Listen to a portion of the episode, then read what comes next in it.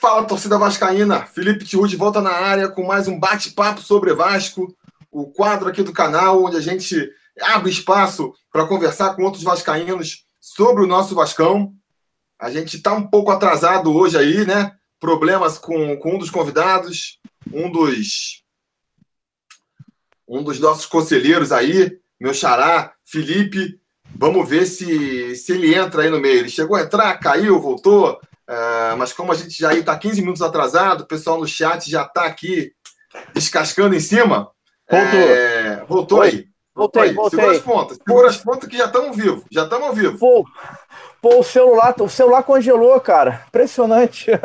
Beleza, agora beleza. Vamos lá. Vamos lá, que agora, agora já começou. Vamos bora, bora. vamos. São os meus convidados aqui, é, conselheiros do canal, né? Que é o pessoal que apoia a gente é, mensalmente aqui. Então, Fica mais uma vez aí o convite, se você quer ajudar o canal a, a, a ficar no ar e aí também poder participar do nosso grupo lá no WhatsApp e eventualmente participar aqui é, desse bate-papo, ah, é, torne-se aí um apoiador do canal, pode ser aqui no próprio YouTube, tem aqui o Seja Membro, né? Ou então lá no apoia.se barra sobre Vasco. É, os meus convidados, que eu já falei, são, são dois conselheiros do canal aqui, eu vou pedir para eles se apresentarem, como sempre, dizendo da onde estão falando, a idade e a pergunta aleatória. Eu vou fazer um esquema aqui agora que é o seguinte: para a pergunta aleatória. Já que a gente vai falar de reforço, é... quem vocês estariam de reforço para o Vasco, mas com duas condicionantes? A primeira, tem que ser alguém que já passou pelo Vasco. E a segunda é que vocês não podem repetir um nome, né? Porque vão ser três reforços. E eu, já de, de cara, vou tirar um nome para vocês, para não facilitar tanto a vida de vocês, que é o Felipe Coutinho, que seria o meu reforço para o Vasco, né? Felipe Coutinho para resolver, resolver nosso problema no meio ali. É... Então, isso posto, Rodrigo, diz aí, de onde você está falando, qual a sua idade e qual seria o seu reforço para o Vasco? É, meu nome é Rodrigo, sou do Rio de Janeiro, Campo Grande, Zona Oeste aqui do Rio. Tenho 36 anos, é, eu, é, os, os, reforços que eu gostaria do, que eu tô, poderia trazer de volta, já que você tirou o Felipe Coutinho, eu gostaria de trazer o Allan Kardec para o ataque.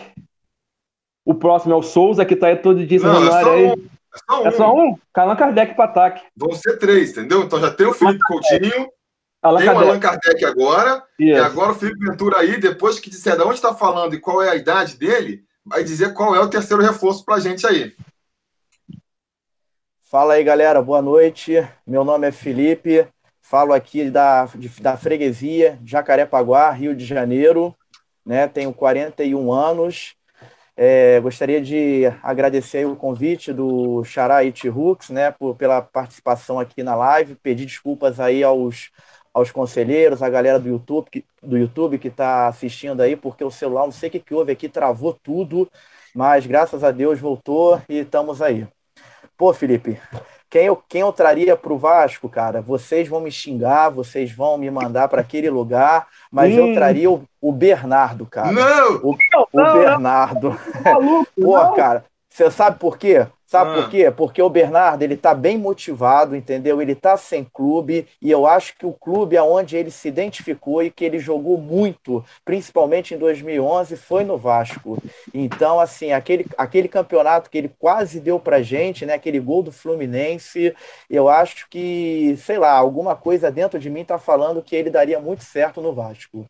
Não sei se é, é a opinião do, de todos, mas eu traria, eu traria ele, que já jogou no Vasco, porque... A galera no chat está falando aqui não, ó. Bernardo não, é, Bernardo, Bernardo não. não, é. Não, Bernardo boto não. É, não, bota o Erley não, agora bota o Bernardo não, né?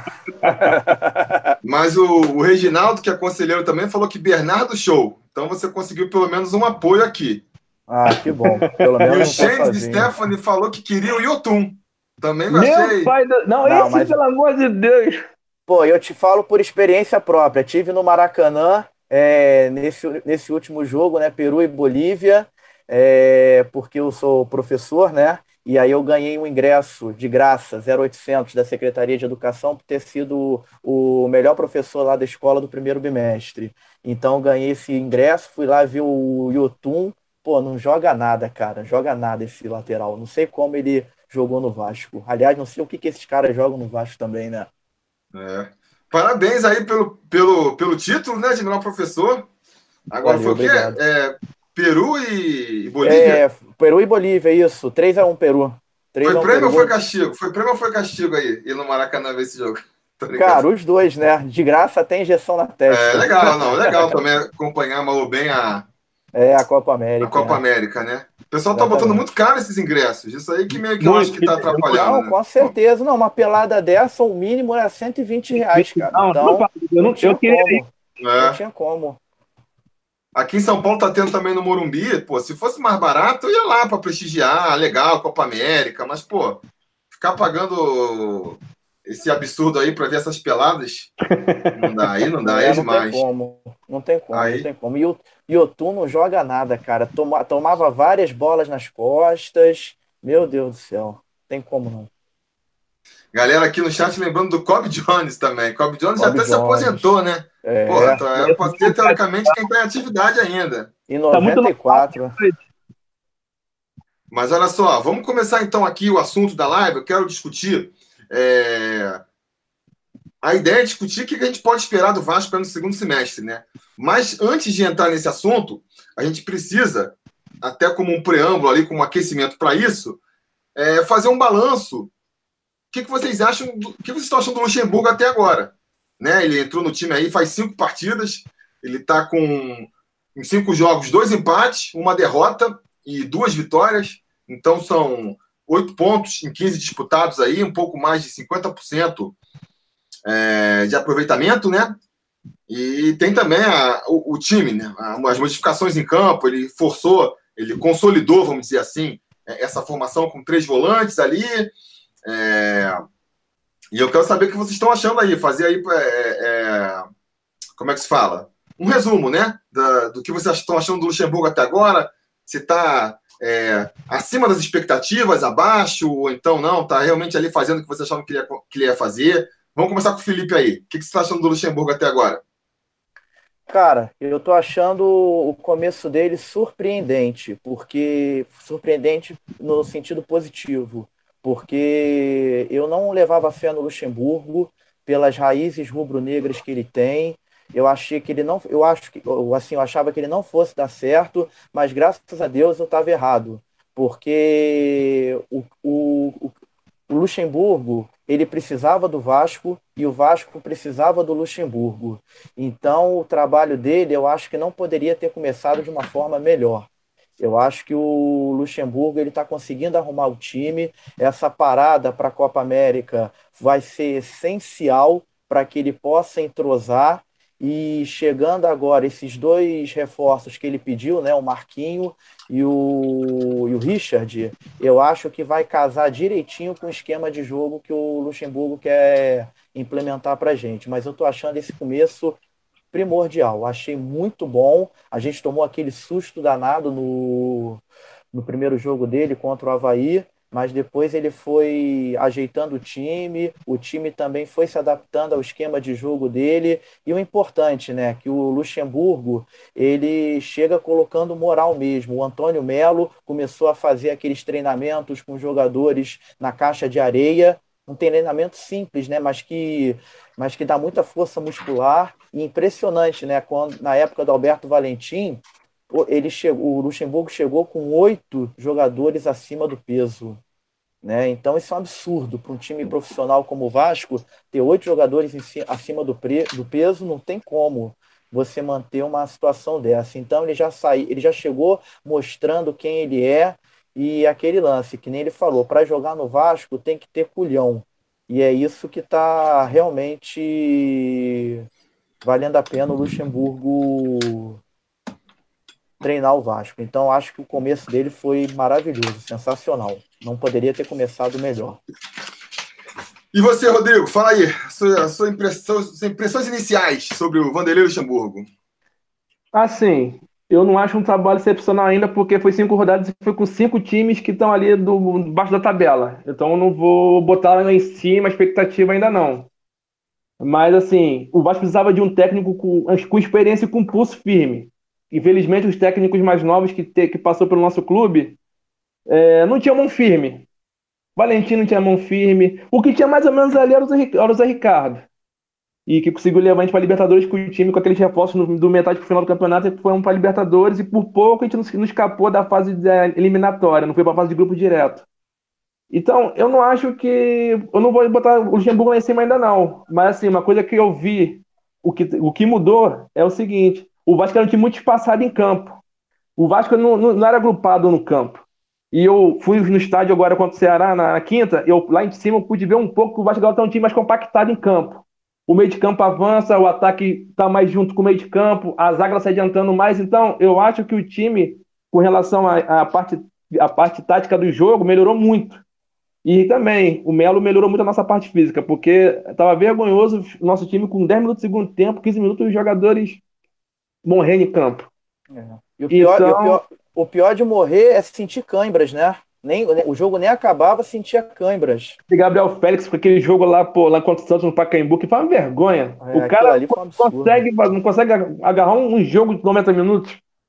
Então, eu acho que assim, no tudo, o trabalho está sendo bom. Agora vamos ver na volta contra o Grêmio, né? Vai ser lá no Sul, sem o Castan ainda, aqui pelo que eu vi hoje está sem o Castan ainda. O Castan, ele tá, muito misterioso esse, esse condição do Castan. Já para ter voltado antes da Copa América, não voltou. E pelo que, eu, pelo que eu vi hoje, também não vai voltar contra o Grêmio. Então, assim, a nota que, assim, vou dar uma nota para o Luxemburgo de, de 5 a 10, vou dar uma nota 6 para ele por enquanto. Então, se agora na volta da Copa América, o bicho vai pegar, vamos ver o que vai acontecer.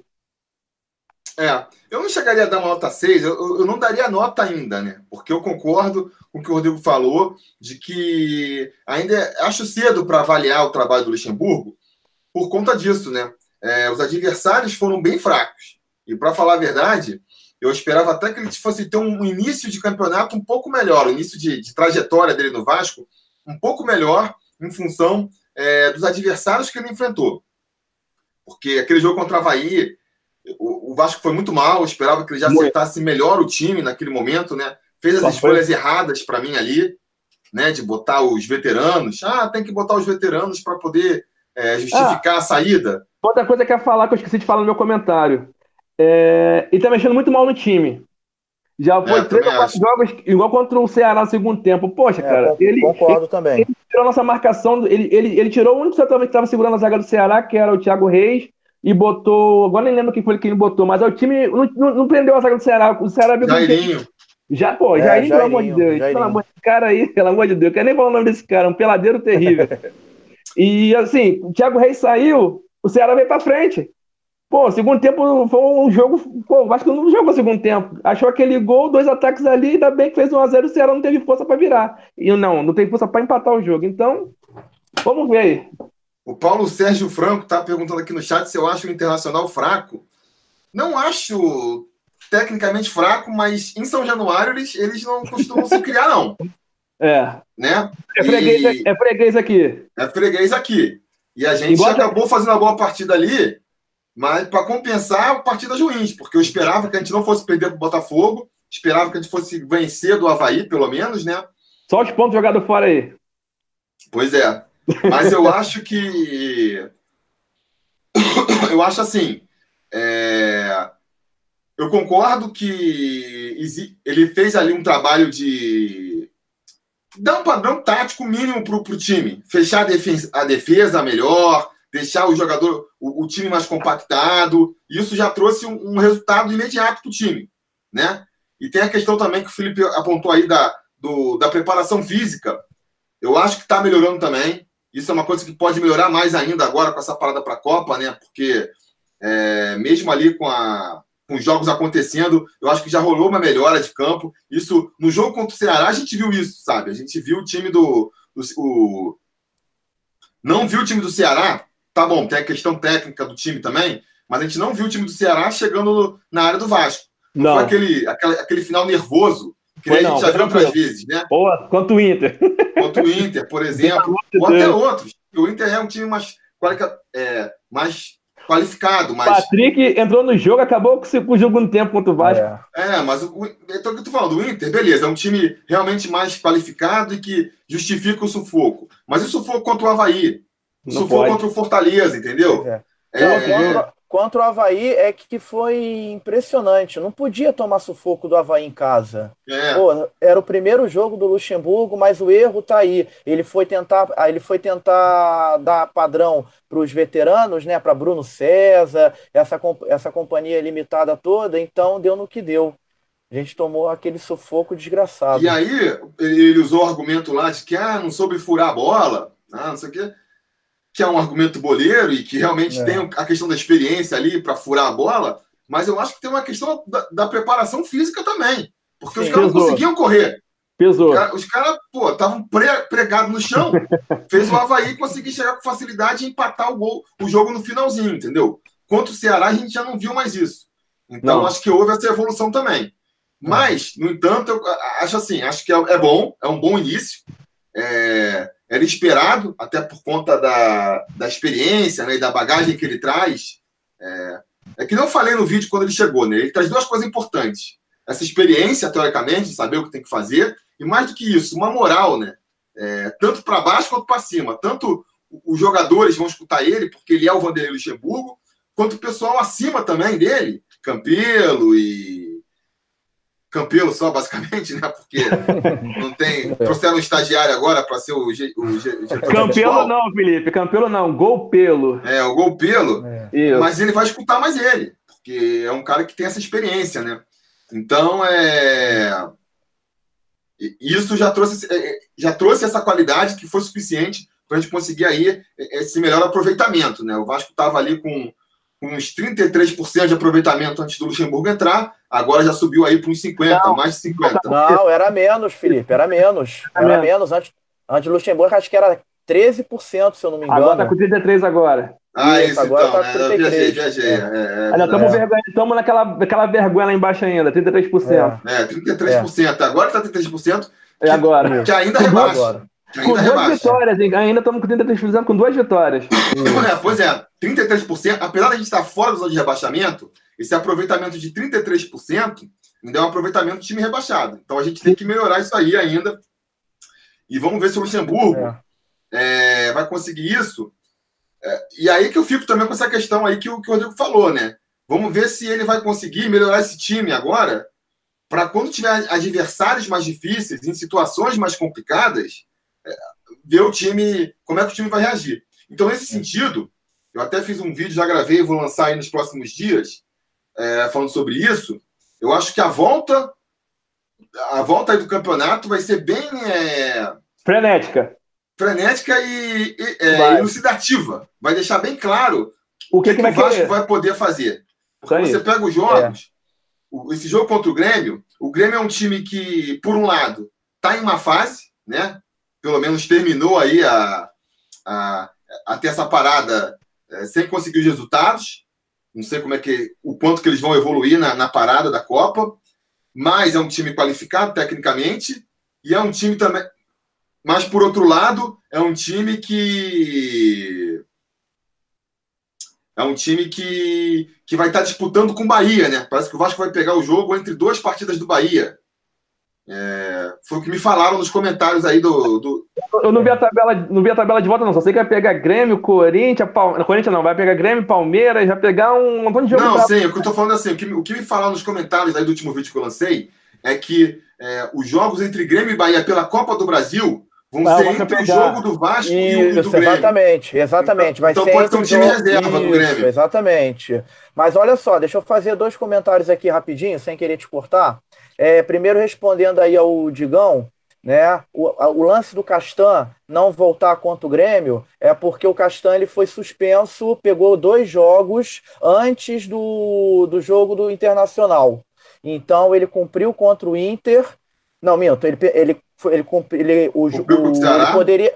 Não, ele poderia jogar. O, julgamento foi na sexta-feira, no dia do jogo contra o Internacional. Então ele poderia jogar. Não jogou porque estava machucado. Aí cumpriu o primeiro jogo contra o Ceará e vai cumprir o segundo agora contra o Grêmio. Por isso que ele não, ele não vai jogar. Tanto é que o, o estagiário lá vai tentar é, reverter lá no STJD, né, entrar com um efeito suspensivo, sim, sim. mas a princípio ele não joga porque ele pegou dois jogos de suspensão.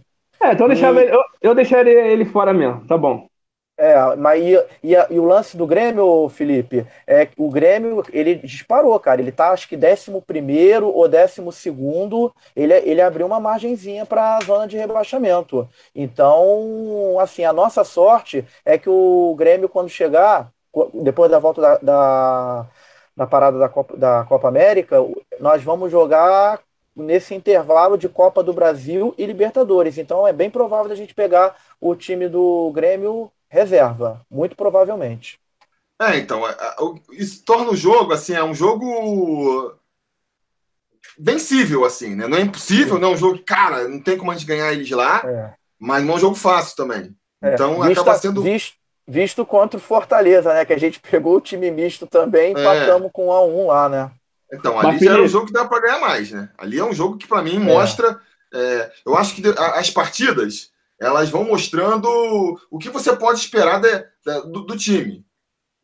O Vasco venceu os jogos em casa, por exemplo, para mim, só qualifica o Vasco para permanecer na primeira divisão. Não dá pra gente. É, eu vi o pessoal falando depois que venceu do Ceará, pô, dá para pensar já numa Libertadores? Não, não, não eu acho que não, dá. Acho que você vencer em casa, é, ainda mais um time que no Ceará, e é um só detalhe, fazer o mínimo ali, entendeu? E um, e um detalhe: Nessas rodadas que o Vasco já jogou, o Vasco já jogou mais jogo em casa do que fora, se eu não me engano. O segundo, é. turno, o segundo turno vai jogar fora. Então, quer dizer, a gente vai ter que vencer uns jogos fora de casa ainda para compensar pensar os que a gente perdeu, para só depois começar a pensar em. Para começar a pensar em, em, voos maiores, entendeu? Vamos falar igual o professor falou. Vamos chegar nos 45. Quando chegar nos 45, a gente pensa o que vai acontecer. Fora é, isso. Pois é. É, e, e, aquele lance também, né, galera? A gente não pode se iludir de que o Vasco vai brigar por, liberta, por, por, liberta, por Libertadores, brigar lá em cima. O nosso campeonato, infelizmente, dói muito falar isso como Vascaíno, mas o nosso campeonato é para conseguir, no máximo, a Sul-Americana, porque o nosso time não é bom, a gente está com deficiências aí, principalmente a questão salarial, que realmente atrapalha o desempenho do time reflete dentro das quatro linhas e assim chegar na sul-americana pegar meio de tabela décimo décimo primeiro colo, décima primeira colocação isso aí infelizmente é o nosso troféu esse ano porque mais do que isso infelizmente eu não vejo como o Vasco tentar lutar lá em cima por enquanto, pelo menos, né? Pode ser que mude depois. É, em 2017 a gente começou brigando para não cair Aí conseguimos uma sequência boa ali e no final fomos brigar pela Libertadores e conseguimos uma vaga. Então, não estou falando que vai ser impossível e que a gente não pode terminar o ano se tudo der certo. Mas, por enquanto, acho que a gente está. É, é, é, precipitado pensar nisso agora, né? O momento é, agora é, é, é muito, fugir do rebaixamento. É, sem dúvida. O nosso Porque, campeonato é esse, é para fugir do rebaixamento, infelizmente. Dói muito dizer isso. A gente sempre vem lutando, lutando para fugir do rebaixamento, mas Ó, é a nossa realidade. A gente não pode iludir a, as pessoas. Os próximos quatro jogos do Vasco, quando voltar. Grêmio fora, depois o Fluminense em São Januário, depois o Palmeiras é, em São Paulo e depois o TSA aqui em São Januário. Eu acho é. que esses quatro jogos já vão dizer, porque o Grêmio fora é um jogo que o Vasco pode voltar com um empatezinho, já seria bem positivo. O jogo contra o Fluminense é um jogo em casa que o Vasco tem que vencer e já vai mostrar se vai ter o. Como é que se fala? Maturidade, né? Para conseguir. Porque é um jogo que o Vasco tem que vencer, é um jogo que eu acho que o Vasco é até favorito, mas é um jogo que o Vasco pode deixar escapar. Se deixar pode. escapar, fica muito difícil. Pode. Mesmo jogo contra o Palmeiras, aqui na, no Palestra Itália, é, por mais que seja difícil de imaginar o Vasco voltando até com um empate, a gente vai ver. Se o Vasco for massacrado pelo Palmeiras, tomar um 4 a 0 que ele tomou dois anos atrás, é difícil de imaginar. Se às vezes faz um jogo mais duro, já mostra ali um potencial para frente, né?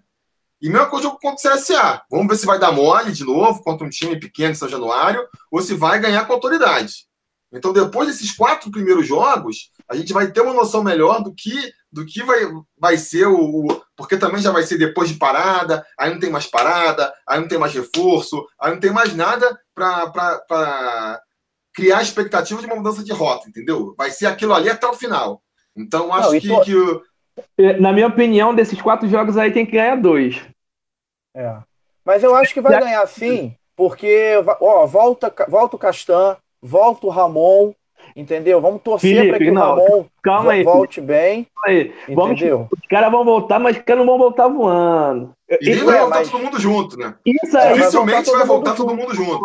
É, mas aí, mas aí é que tá a vantagem desse, é, dessa parada da Copa. Eles já estão prontos, já, já, principalmente o Castan e o Ramon já fizeram a transição já pro, pro, pro campo. Então eles agora vão entrosar com a equipe. Essa é a minha esperança. Que aí você fecha ali a lateral esquerda com o Ramon, que o Vasco ganharia em qualidade. E voltando o Castan também, né? Agora tem que ver quem sai, né? Se vai tirar o Ricardo Graça ou se tira o Henriquez, né? Para o Castan entrar. Foi tem, é, tem que sair o Henriquez, tem que sair o Henriquez, não pra tirar o é, Ricardo Graça, não. Mas eu posso é. falar uma coisa? Eu tenho o maior medo do Ricardo Graça ser vendido nessa janela de transferência aí, tá? Pode acontecer, pode acontecer pode um acontecer. pouco depois, na verdade, né? A janela, acho que a janela da Europa Abre vai até agosto ali, então até lá tem esse perigo. Eu acho que ele tem grande chance de sair. Mas o primeiro que vai entrar na barca é o Andrei. O Andrei é o primeiro que vai sair. Já não certeza. acho. Com não certeza. sei porque ele está sendo aproveitado, mas é. é. um jogador que tem chance de sair também. Com certeza é um jogador que tem chance de sair. É. E Agora tem eu lá fora.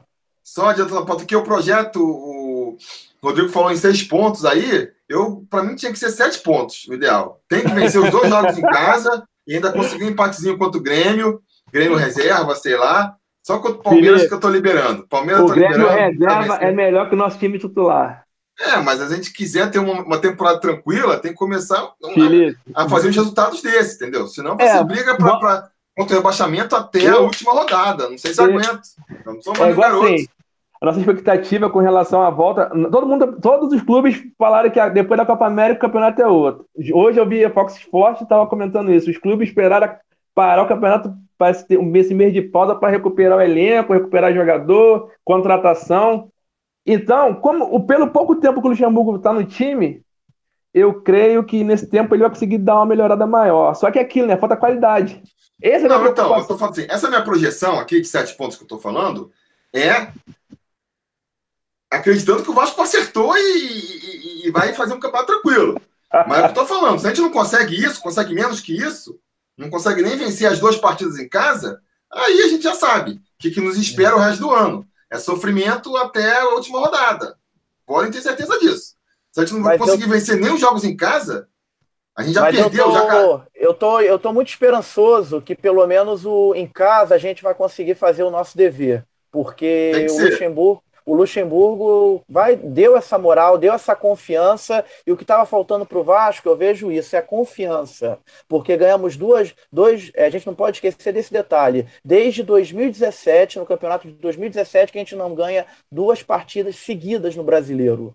Então, isso agora, com a parada da Copa, vai dar uma moral, vai dar uma confiança, e eu acredito muito que a gente pelo menos vença os dois jogos em casa. E eu tô contigo, Felipe. Eu acho que a gente tem que fazer no mínimo sete pontos.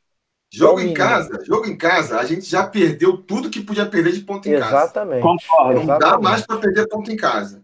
E sobre Concordo. essas estatísticas aí, só mostram para mim como o, o, campeonato de 2018 foi terrível. Não, Porque em 2018 a gente não venceu dois jogos seguidos, a gente não venceu uma partida fora de casa, a Mas, gente Felipe, não fez nenhum gol não, de falta. Vencemos, não, vencemos sim, contra o Fluminense no Maracanã. Que foi fora Felipe, de casa, é, mano de campo verdade, do Fluminense. Tecnicamente, é. Felipe, foi, mas... foi, a única partida fora de casa que a gente venceu. Lamentável, né? Pô, mas quem era o nosso técnico? É. Não, o que aconteceu em 2018, Ele a nossa sorte. Esse ano.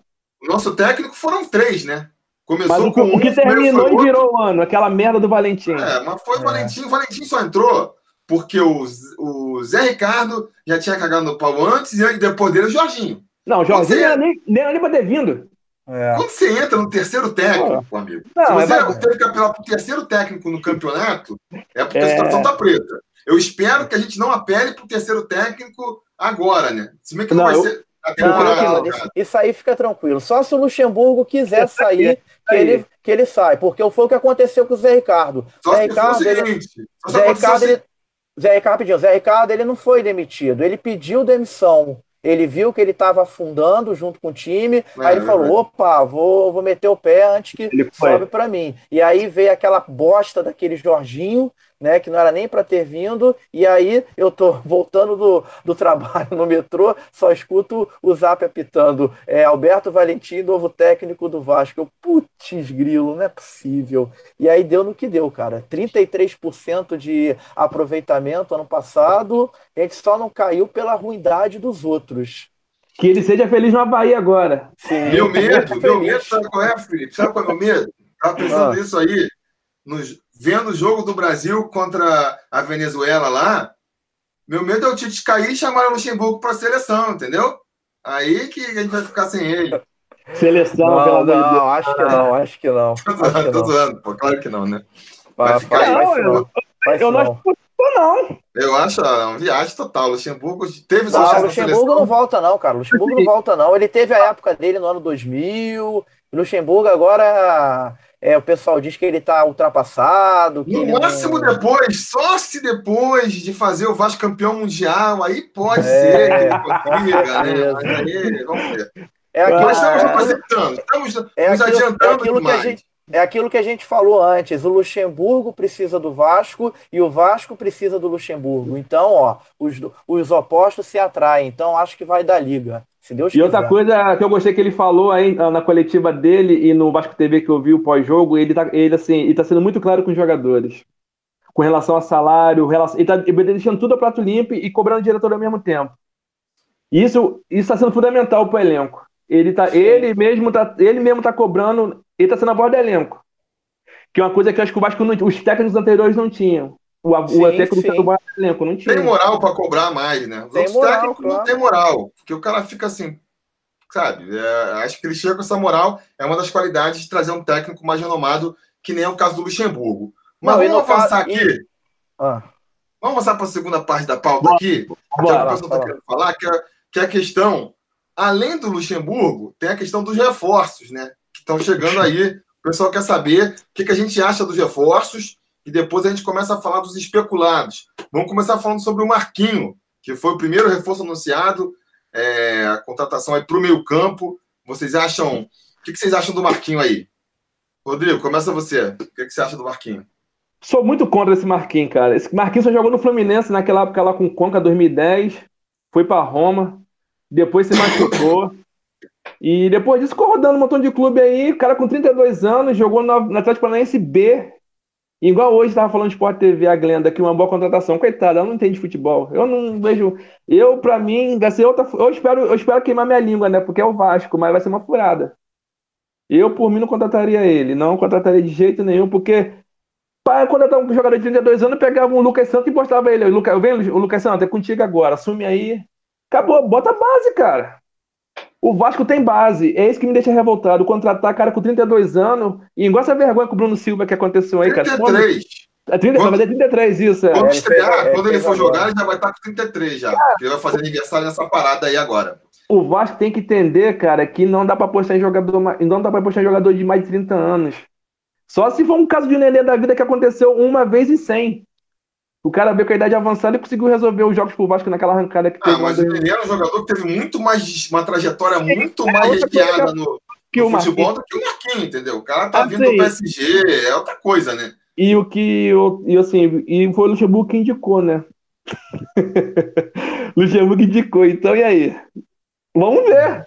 Eu só espero, vamos deixar aqui. Que não seja o mais... falar agora, tá, que tá. é o tá. grande entusiasta do, do Luxemburgo, que já deu para ver aí, que ele está na fã-clube do Luxemburgo. Defende, isso, o, isso. defende o Marquinhos aí, defende o Marquinhos.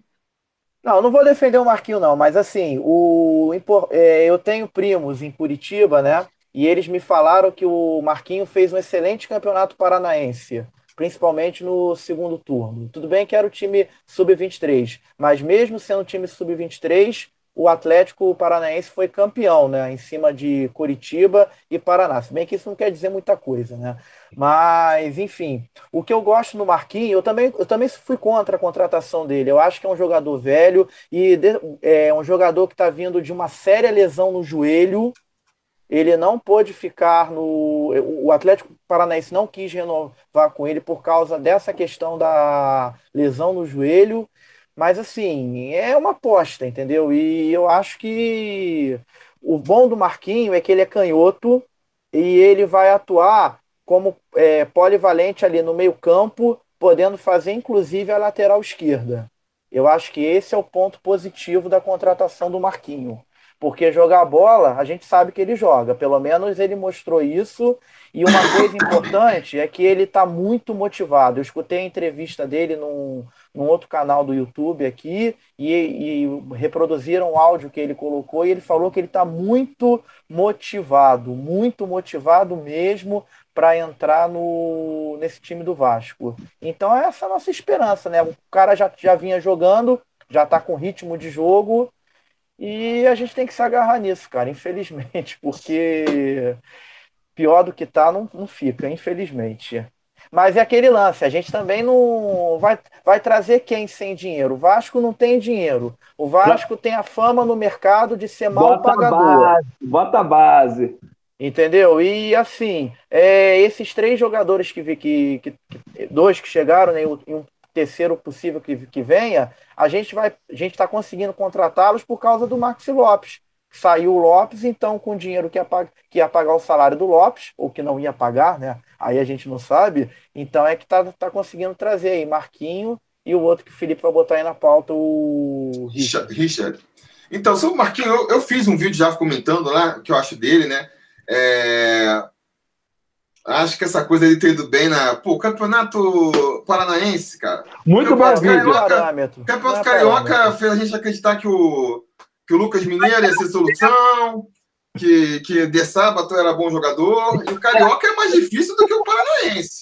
Então, assim, não sei se serve muito de referência, né? Uma coisa que eu queria comentar também aqui, que o pessoal comentou muito no, é, no vídeo que eu fiz sobre o Marquinho, é, fala assim, não, ele só foi dispensado do, do Atlético Paranaense porque lá eles têm uma política de não contratar jogadores com mais de 28 anos. Aí eu acho que o Vasco tinha que adotar essa política também, então, pô. Por que, que eles não. Por que, que mas eles fizeram? Aí, mas aí fala o interesse dos empresários, né, Felipe? Infelizmente, é, então, né? Assim, eu acho que a questão é a seguinte: o Vasco ele não tem dinheiro para contratar esses jogadores mais. É, principalmente na frente, depois de já falar do ataque também, a gente tem que ter a consideração a gente tem que levar em consideração o seguinte: são posições em que um jogador, se ele tiver, se sair mais ou menos bem, já é caro pra caramba. Um meia mediano no mercado, um centroavante que sabe fazer o mínimo ali no, na frente, são jogadores naturalmente caros, com dinheiro que o Vasco não tem. São jogadores raros, então são muito procurados. E é, dificilmente o Vasco vai ser o único interessado, dificilmente não vai ter um outro clube é, que consiga pagar o mesmo ou mais e que seja mais, é, como é que se fala, atraente para o jogador, porque vai estar disputando um campeonato, é, vai estar disputando posições mais altas no, no campeonato, ou porque tem uma estrutura melhor, ou porque o cara tem a garantia de que vai ganhar em dia. Então, sobra para o Vasco a xepa. Se você for nesses jogadores mais velhos, só vai sobrar a xepa ali. É o jogador que já está contundido, é o jogador que já tá, é, já passou muito da, da, da fase ali, já está naquela reta final. Então, a solução aí, principalmente para o pessoal da frente aí, eu acho que é, é mesmo assim. O pessoal fala, ah, não vai conseguir contratar. Acho que o Vasco não tem que contratar, o Vasco tem que construir esse jogador. É pegar da base, ou então pegar um cara desconhecido, é, que vai ser uma aposta, entendeu? Eu acho que é muito mais aposta do que do que, do que Marquinho. Marquinho, para mim, não é aposta. Pode não. até funcionar, mas não é uma aposta. Você não. É... A gente até quando for falar do Richard, eu, eu, vou comentar sobre isso, mas o, o Marquinho, você sabe que ele. A, o, o, ápice da carreira dele já passou. Então o Marquinho nunca vai jogar, mas. Tá, tá um barulho aí, acho que é do. O Marquinho nunca vai jogar mais do que jogou no Fluminense. Né? O máximo que dá para esperar é que ele jogue igual ele jogou no Fluminense, e mesmo isso é difícil. Porque isso aí tá, a gente está falando de já oito anos atrás, entendeu? Então, assim, é... não vai ser. Ele vai ser no máximo ali, se der certo, ele vai ser um jogador para compor elenco. Mas o Bruno Cheddar? É, então, é, o Bruno Cheddar foi na mesma filosofia do Marquinho. É um cara que tá vindo de contusão, é um cara velho já, mas que tinha sucesso no passado, blá, blá, blá, blá, blá. O Vasco também. insiste com o mesmo tipo de contratação, não funcionou até agora. E se funcionar com o Marquinho, continua sendo errado, porque não vai ser uma exceção ali que vai justificar a regra, né? Aí, nesse sentido, já passando para o Richard, que é a segunda contratação, é, eu, já, eu já vejo com mais bons olhos. Eu já vejo com mais bons olhos a contratação do Richard. Uh, não porque acho que vai ser um craque, nem nada disso, mas basicamente por dois motivos. O primeiro, é um jogador mais novo. Ele tem 25 anos, mas são 25 anos recém. Ao contrário do Marquinhos, que está com 32, mas já está praticamente virado para 33, o, o, o Richard já fez 25. Então, é um jogador teoricamente novo ainda, né? É, que foi despontar basicamente só no Fluminense ali, teve é, duas temporadas no Fluminense, não, não teve espaço no Corinthians, e, e, e, que você pode criar uma expectativa de que, de que ele vai crescer. É, porque está na fase ainda da. Tem aquela teoria, né? De que o jogador ele atinge o auge da carreira dele ali entre 27 e 29 anos, que é quando ele ainda tem a forma física lá no alto, mas já vai acumulando a experiência, é, não, não só a experiência, mas também a, como é que se fala, a maturidade, né? Então, esse Richard é um jogador que pode, é, ganhando experiência, ganhando mais maturidade, ver no Vasco como uma, uma, uma nova chance de, de, se firmar, e às vezes é, com a orientação ali do, do Luxemburgo, que é um técnico experiente, pode ser. Eu não, não sei se ele vai ser esse grande jogador, mas mas dá para ter mais esperança no, no, Richard do que no Marquinho. Mas, mais do que isso, o principal motivo que eu acho que, que é válida a contratação do Richard é que a gente precisa de um volante, de um primeiro volante ali, né? A gente não é, tem não jogador no, no, elenco. O próprio Ramon, o próprio Ramon, não, o próprio Raul, ele tá jogando meio que improvisado ali, a posição original Sim. dele é de segundo volante. Isso, e ele saindo, não tem quem botar no lugar. Exatamente. Né? Maranhão foi emprestado lá. É, você teria que apostar em, em jogadores da base que, que tem zero experiência no time profissional. Isso. Seria ou o Bruno Ritter, que jogou três jogos ano passado, um Bruno Gomes, que muita gente tem expectativa sobre ele, mas nunca jogou no profissional. Então, é, botar ele numa rascada dessa seria complicado, ele ser ali o, o reserva imediato do Raul. E essa é uma posição, principalmente de primeiro volante, em que é natural é, que, que precise substituir, né? Questão de suspensão por terceiro cartão amarelo, questão de contusão mesmo, é, uma, é, uma, é um tipo de jogador que, que cria mais impacto, né? Porque está sempre ali dividindo as bolas. E aí você esperar o Raul se machucar, ou ser suspenso, para improvisar um, um Felipe Bastos, um Andrei, eu acho fora daça. Então precisava trazer alguém. Tentou o Richelli, parece, tentou o próprio é, Gabriel do Corinthians, não conseguiu, sobrou esse Richard, tinha que trazer alguém. Então.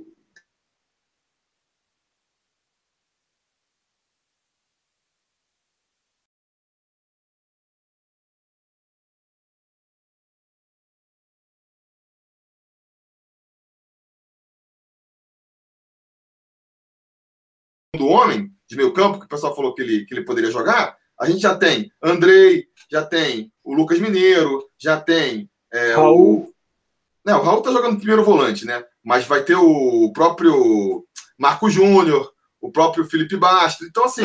Esse aí, esse aí, pelo amor de Deus. É, não, mas estão lá, estão no elenco, né? São possibilidades, estão entrando no time. Se ele for jogar mais avançado, ali de ponta esquerda, tem o Marrone, tem o próprio Lucas Santos, tem o o Thales, que apareceu bem, o próprio Jairinho. Tem vários jogadores no elenco para entrar ali. Entendeu? Então é, é uma posição que você já tem.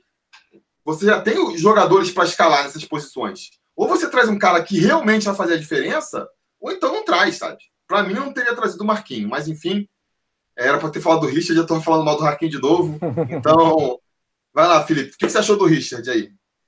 Ó, o, o Richard eu achei uma contratação excelente. Ele vai cair como uma luva no time do Vasco e ele entra para ser titular mesmo. Ele já chega logo pegando a camisa e vamos embora, vamos jogar. Isso é uma questão a... que eu vou querer levantar depois aí, mas segue aí. É.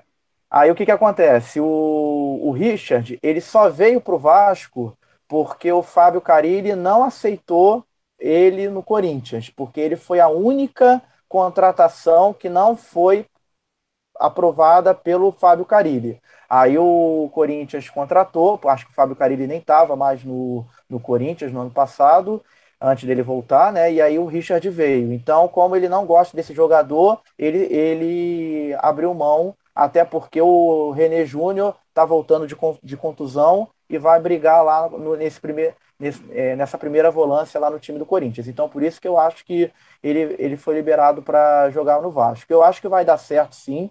Ele fez um excelente campeonato ano passado pelo Fluminense e ele chega para suprir essa nossa carência de primeiro volante, desse volante mais brigador, mais marcador, como era o Jean, né, o nosso cão de guarda em 2017, né, lá com o Zé Ricardo. Fazendo e... falta. Pois é, tá fazendo falta, porque é isso que a gente tem que ver também. O Raul, ele não é primeiro volante, ele tá jogando improvisado como segundo volante, como primeiro volante, mas ele é segundo, segundo volante de ofício. Tanto é que ele tem qualidade, ele tem um bom passe, mas alguém teve que ir para o sacrifício. E quando o Tihu falou aí sobre o, o Bruno Ritter, a fase do Bruno Ritter é tão ruim, mas tão ruim que ele é reserva lá no sub-20 do Vasco. Não sei se vocês estão. Mas ele é reserva porque quem é o titular é o Bruno Gomes, não é isso? Que é o cara que, que destruiu isso. na copinha. Então, Exatamente. tipo assim, ele é reserva um cara bem bom, vai. Vamos ter é. justificativo. É, mas beleza. Mas assim, mas, mas isso para mim faz. É, como é que se fala? Justifica que até que o Bruno Gomes tenha a oportunidade antes dele, né? Você, Sim, com certeza. Não faz sentido ele ser reserva do cara e aí na hora de subir profissional subiu reserva. Não faz muito sentido. Isso é o Vasco, é, o, é a bagunça, a base é o Vasco, cara. Pois é. Agora, queria levantar uma pergunta para vocês rapidinho. Por que, que o Dudu está treinando em separado? Será que não deveria insistir com o Dudu para ser o nosso armador? Tudo bem, ele é, ele, tem, ele é muito novo, inexperiente, mas pô, ele é o único que tem essa característica de ser armador para fazer as jogadas do, do, Vasco. Por que, que botaram o Dudu para treinar separado, sendo que nos primeiros jogos do Carioca ele fez até gol contra o Madureira, né? Ele foi bem. É isso que eu não entendi. Por que, que botaram o Dudu para treinar em separado? Isso aí é que eu não consegui entender até hoje. O Vasco é um clube misterioso, porque assim, é, é, é, é impressionante como é que as coisas acontecem no Vasco. Prefere contratar um jogador de 33 anos, 35 anos e não dá valor para base. É, então, o Vasco, eu tô falando. Pra o trazer o Marquinho, dá oportunidade Pô. pro Dudu, cara. Eu não consigo Lucas, dizer. Dudu, mas cara. o Dudu, ele, ele é, o Dudu, ele é mais avançado, ele é o nosso meio armador. Mas entendeu? aí ensina, pô. O Luxemburgo tá lá pra isso, ensina os moleques. Pois é, justamente, justamente. Aí fica mas acho, esses caras aí. Mas pô. eu acho que o Luxemburgo não, não gostou também do futebol do Dudu. Não sei se ele tava em uma fase, sei lá. Ele que também botou o, o Dudu pra escanteio, né? Infelizmente. Mas, mas aí o Garone ele fez um vídeo sobre a base que, pô, é, é matadora. Muito assim, bom, bom excelente vídeo, excelente vídeo. E uma coisa que ele fala é isso, que os jogadores são mais baratos, sabe? É mais barato Sim. testar. Pô, você vai trazer, qual vai ser o custo desse Marquinho? Ah, 200, 150 e 200 mil, será? É, por aí, Não, deve acho, ser por aí. Acho que é 100 mil, acho que ele vem por 100 mil. Por 100 mil, quanto é que ganha, Dudu? 30 mil. É. Dudu, se estiver ganhando muito, tá ganhando 30 mil, capaz de estar tá ganhando menos. Menos, isso aí. Com certeza. Ah, porque o pessoal fala muito assim, gosta de pô, ele vem de graça. Graça é. não, salário. Ele vem de graça. Ele, tá bom, você não vai pagar nada, mas você tem que pagar é. 200 mil por mês, quer mais que isso, pô. É. Não, mas, ele, de graça, mas eu acho que não, de graça, mas não é 200, Ô, Tio, não é, mais, não é 200 mil, não. Acho que é no máximo 100 mil que ele vem. É, por aí, 150, é. eu creio. No mínimo por aí. 100 mil, eu diria. No mínimo 100 mil, eu acho. Acho que deve ser uns é. 100 mil, mais ou menos. Mas, pô, é, é caro. Por aí. Acho não, caro muito... Na situação que o Vasco tá. Ah, o Vasco Felipe. não tem dinheiro para contratar grandes jogadores. Felipe, o Vasco não tem dinheiro para contratar um jogador que não vai jogar? Pagar sabe qual é o problema? Um jogador que, que não pode não o, jogar? O Vasco, compra, o Vasco contrata jogador que não vai ganhar nada. E ainda vai levar prejuízo na justiça. É, então, pois é, não. Nunca vai se recuperar, nunca vai se recuperar, porque não compra jogador novo que, que, que vingue e venda. Não, não tem. Tem que mudar a filosofia. Isso eu também já falei várias vezes, cara. Se o Vasco não mudar a filosofia na hora da contratação. Não vai. Não vai. Não vai. Pô, não, vai adianta, não tem empréstimo de 200 mil que resolva, entendeu? Mas Pô, igual... também estão, estamos adiantando novamente na pauta aí. Vamos voltar aqui. E espero o Rodrigo falar o que ele acha do Richard se ele está satisfeito ou não com a contratação do Richard. Ah, sim, vou concordar um, bem, concordar muita coisa que o Felipe falou. Eu acho que ele é um jogador que foi bem no Fluminense, tanto é que foi bem que se valorizou, como o Fluminense estava igual o Vasco, tá igual o Vasco, na crise, qualquer, qualquer time que vai lá, paga o cara vai embora. Fluminense é igual o Vasco, em certo ponto. Tá todo mundo indo embora. Então, o Corinthians foi lá, pegou, só que assim, eu não entendi porque que no Corinthians ele não teve chance, porque antes do Carrilho voltar, ele já estava no Corinthians. Ele não teve oportunidade lá. Não sei se ele se machucou lá, não lembro qual foi a história dele lá. Que ele não conseguiu, só jogou, acho que poucos jogos. Se fez cinco jogos, foi muito. E ficou encostado. Eu acho uma boa contratação. É, uma, é cara novo, jogou bem no Fluminense. Com o Luxemburgo, como você falou, acho que o Luxemburgo ele vai, vai, vai aprender mais e quem sabe vai é ampliar ali o deck de opções do Vasco ali na, na volância ali, vai melhorar alguma coisa ali, porque realmente nosso time não tem ninguém de marcação ali, cara. Impressionante. Com a compactação diminuiu um pouco, mas o Vasco não tem nenhum cara que chegue ali no meio de campo para marcar, para chegar arrebentando, para cortar. Não tem. O Vasco, qualquer time chega tabelando na zaga do Vasco. Então vamos ver o que acontece aí. Uma coisa que eu queria falar sobre isso, inclusive, que a, o próximo passo da pauta é o seguinte: se vocês acham, Felipe já se adiantou aí nesse sentido, que o Marquinhos e o Richard eles chegam para ser titulares do time, entendeu? É, eu tenho dúvidas, eu tenho dúvidas. É, o Marquinhos, eu acho que ele não vira titular. também não, acho que não. O, o, só se o Marrone for vendido, que é uma possibilidade também, é, que o Marrone saia aí no meio do, do campeonato. Mas a princípio, eu acho que ele não vem para barrar ninguém, vai ser um jogador de reserva. E o próprio Richard, eu não sei se ele se ele vira titular, não, porque é, eu não acompanhei de perto a carreira do Richard, mas um ponto que muita gente critica no futebol dele é que ele tem uma má qualidade na saída de bola, né? O Raul traz um pouco mais aí, como ele é um jogador de segundo volante, melhorou um mais essa qualidade. É. Ele Isso. contra o Ceará, ele estava muito bem posicionado, marcou bem, e ele ainda tem uma qualidade ali para sair que é importante. Quando você joga com três volantes, é importante que os três volantes eles tenham ali uma qualidade, entendeu? Então, nesse sentido, eu vejo tanto o Richard quanto o Marquinhos chegando para compor elenco, mas não para serem titulares. E, é, e, essa é uma das críticas que eu faço a, a essas é, contratações que o Vasco tem fazendo. Eu acho que o Vasco tinha que trazer era jogador para ser titular, né? Para ser titular indiscutível. Porque mesmo que venha a ser titular, pro... nenhum dos dois vão ser titulares indiscutíveis.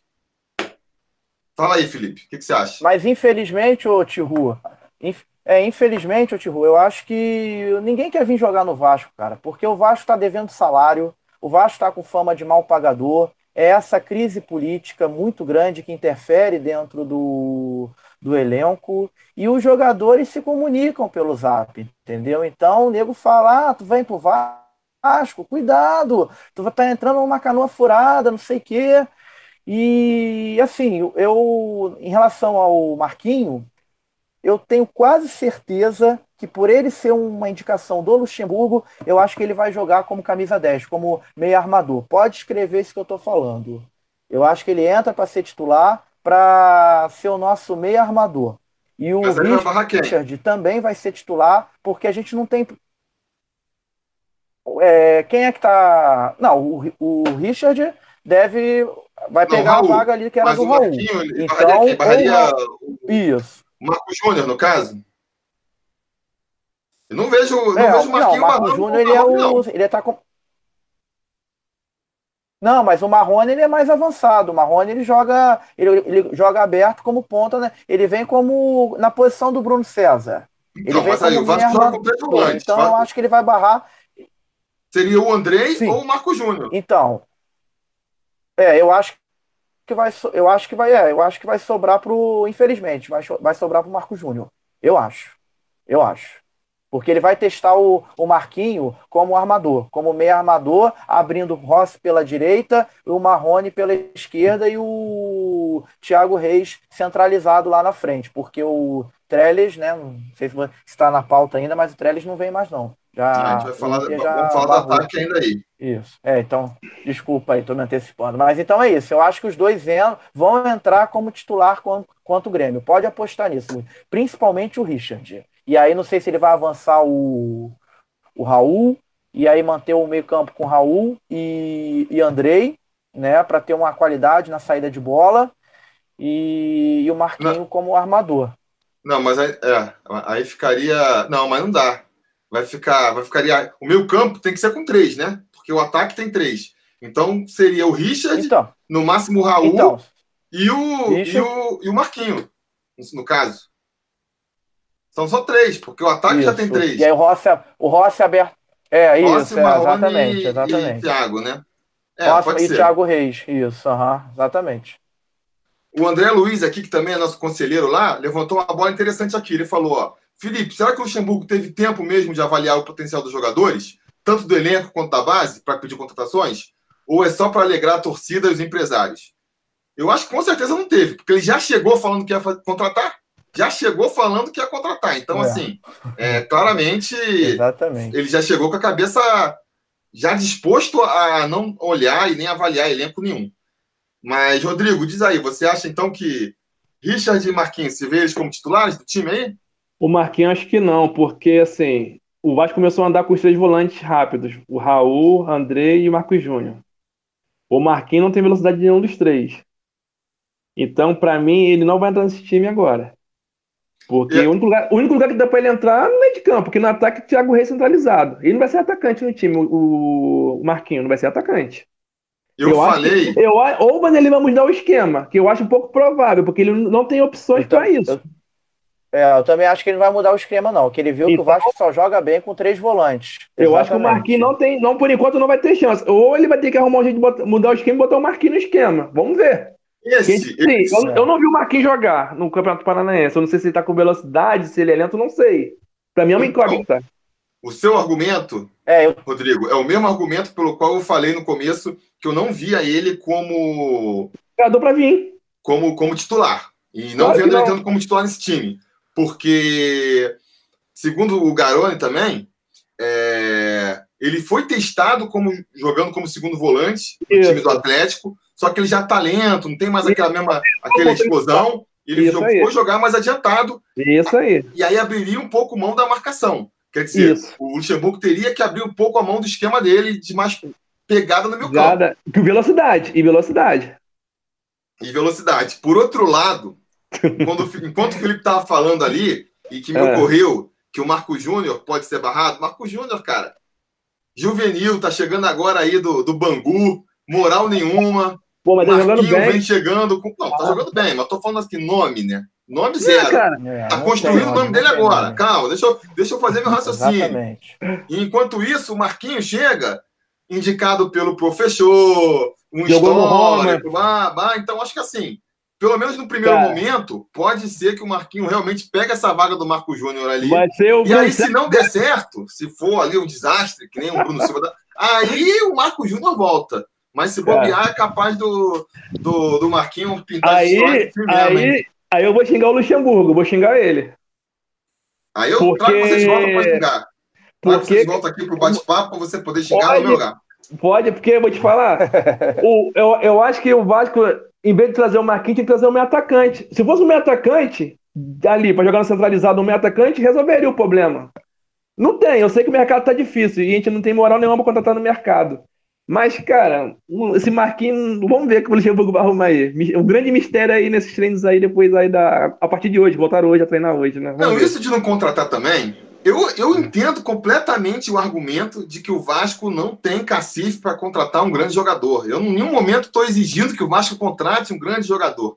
Agora, meu ponto é: se não dá para trazer um grande jogador, então não traz ninguém. Porque você vai trazer um cara para pagar 100 mil para ele, para ele Com pô, certeza. brigar a posição, entendeu? Também concordo. Mas é o mistério que tem no Vasco, Felipe. É o grande mistério que é lá dentro. Qual é esse mistério que tem lá dentro? É o empresário que está mandando no clube mesmo?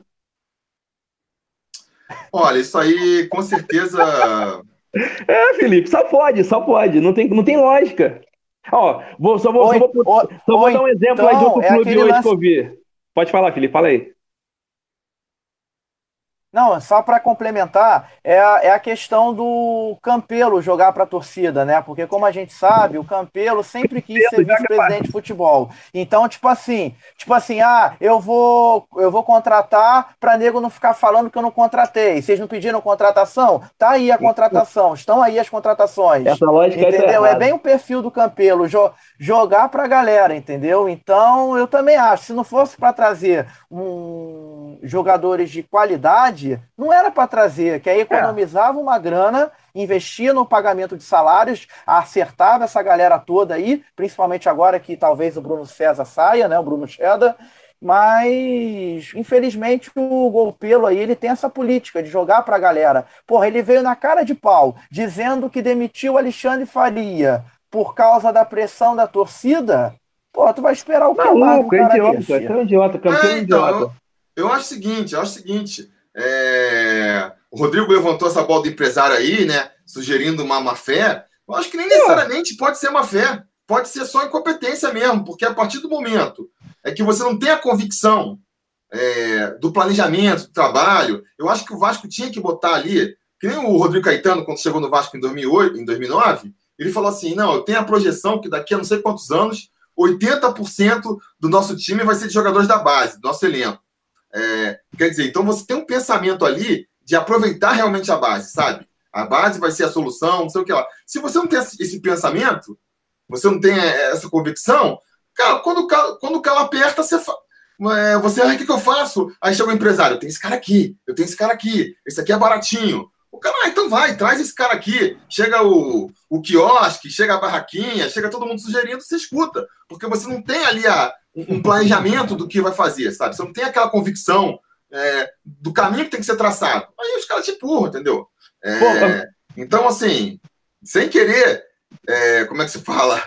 É, anular sua hipótese, que ela também é bem provável, não é nem um pouco descartável, é, e também não sei qual é a hipótese que é pior, não, sabe? Se é incompetência, se é má fé. as duas são igualmente ruins, porque o resultado acaba sendo o mesmo. Esse bando de tranqueira aí no elenco do Vasco. Agora, só, só vou dar um exemplo aqui que eu vi, eu vi hoje no Globoesporte.com. É, o Palmeiras está vendendo a base todinha sub-20. Rapaz, eu fiquei abismado com essa notícia hoje.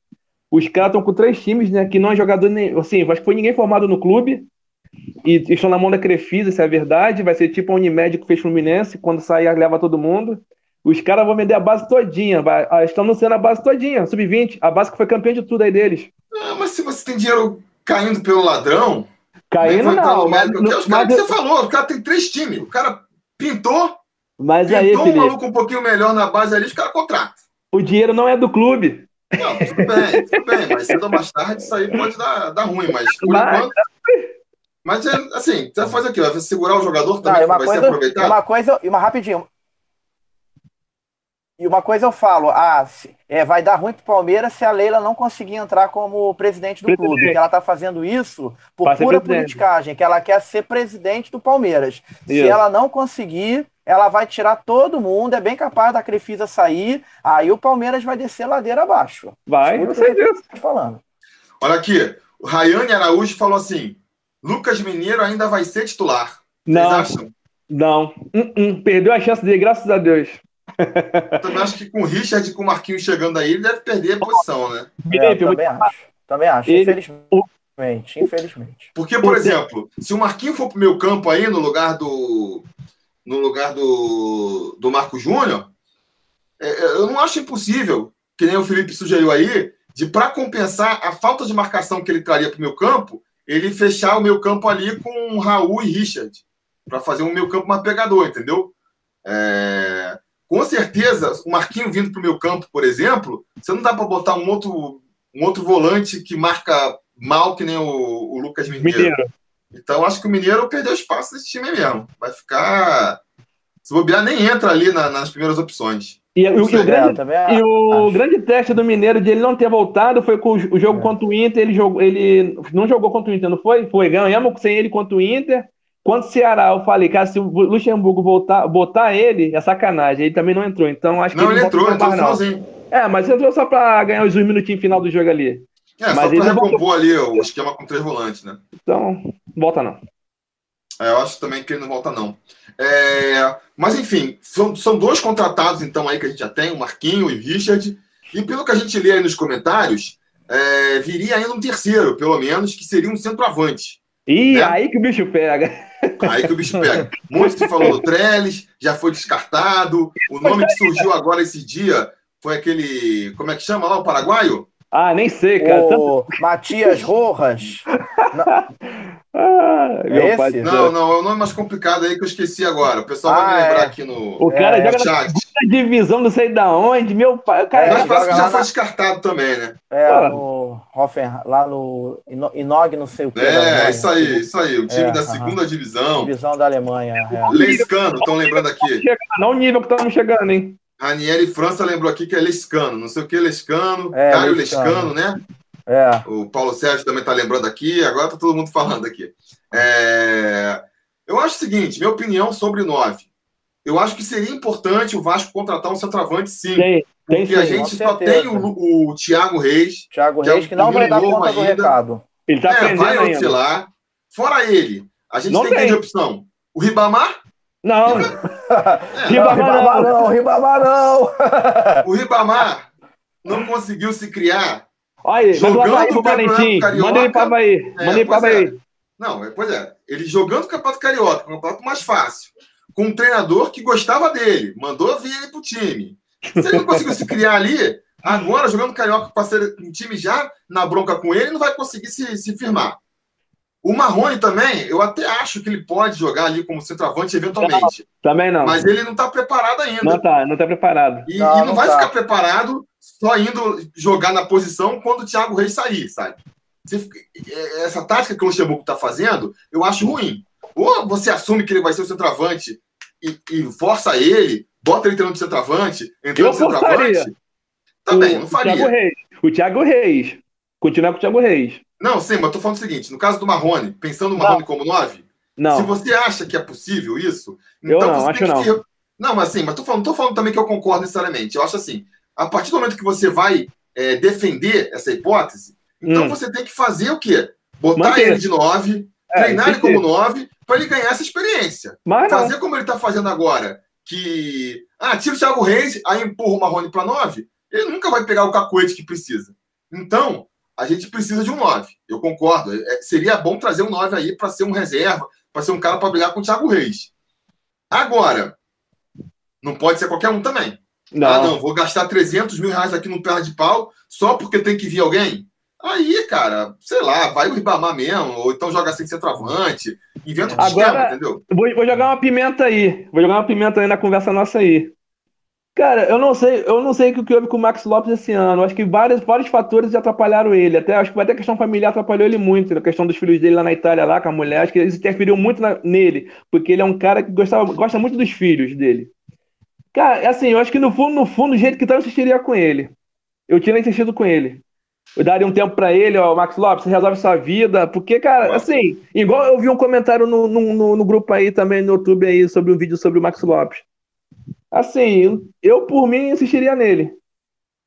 Não, quando o Max é, Lopes saiu, eu falei eu isso, um... cara. Não tem outro igual ele. É difícil, é, mas deixa eu dar um. Deixa eu dar um. Eu acho que deixa com o Melo agora ele melhoraria a parte física. Só que ele ficou revoltado lá e foi é, embora. É, mas deixa eu dar um. Deixa, deixa eu falar aí. É, rapidinho. Aí, o que que acontece? O Max Lopes estava puto por duas situações. Primeiro, por causa dos filhos, né? Aquela questão familiar lá, aquela mulher lá que mulher do Icardi e tal, que não estava deixando ele ver os filhos. Isso aí, isso aí afetou muito. muito. E segundo, ele estava puto por quê? Porque ele queria é, renovar por, por 450 mil e aí o Campelo, que não, não, não pode escrever o que ele, que ele fala, falou: não, vamos esperar um pouco, começou a dar uma enrolada. O cara ficou puto, porque o Campelo, no final do ano passado, prometeu ao Maxi Lopes que ele teria uma baita renovação de contrato. E não deu. E ele teria dois anos. É, é, dois anos é, no Vasco, ou seja, praticamente ele ia encerrar a carreira no Vasco.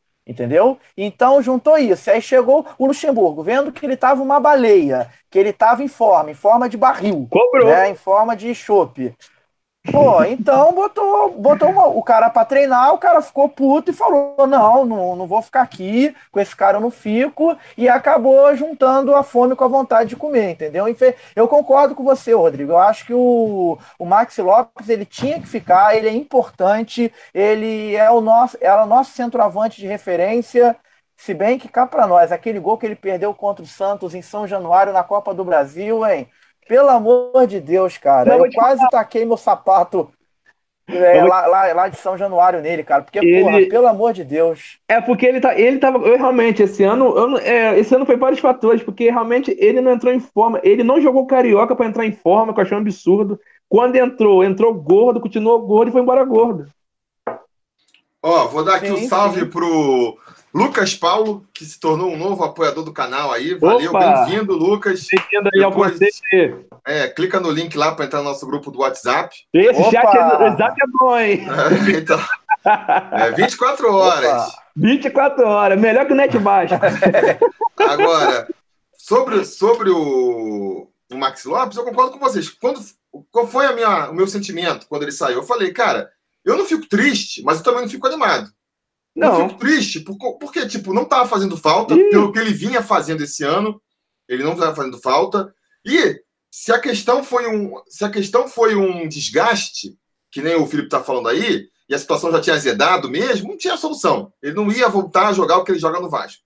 Então não dá para lamentar a saída dele. Por outro lado, eu não comemorei também a saída dele por conta disso que o Rodrigo falou, cara. A gente não tem. Quando ele saiu, eu falei: dificilmente a gente vai achar é, um outro jogador que seja tecnicamente tão bom quanto o Max Lopes.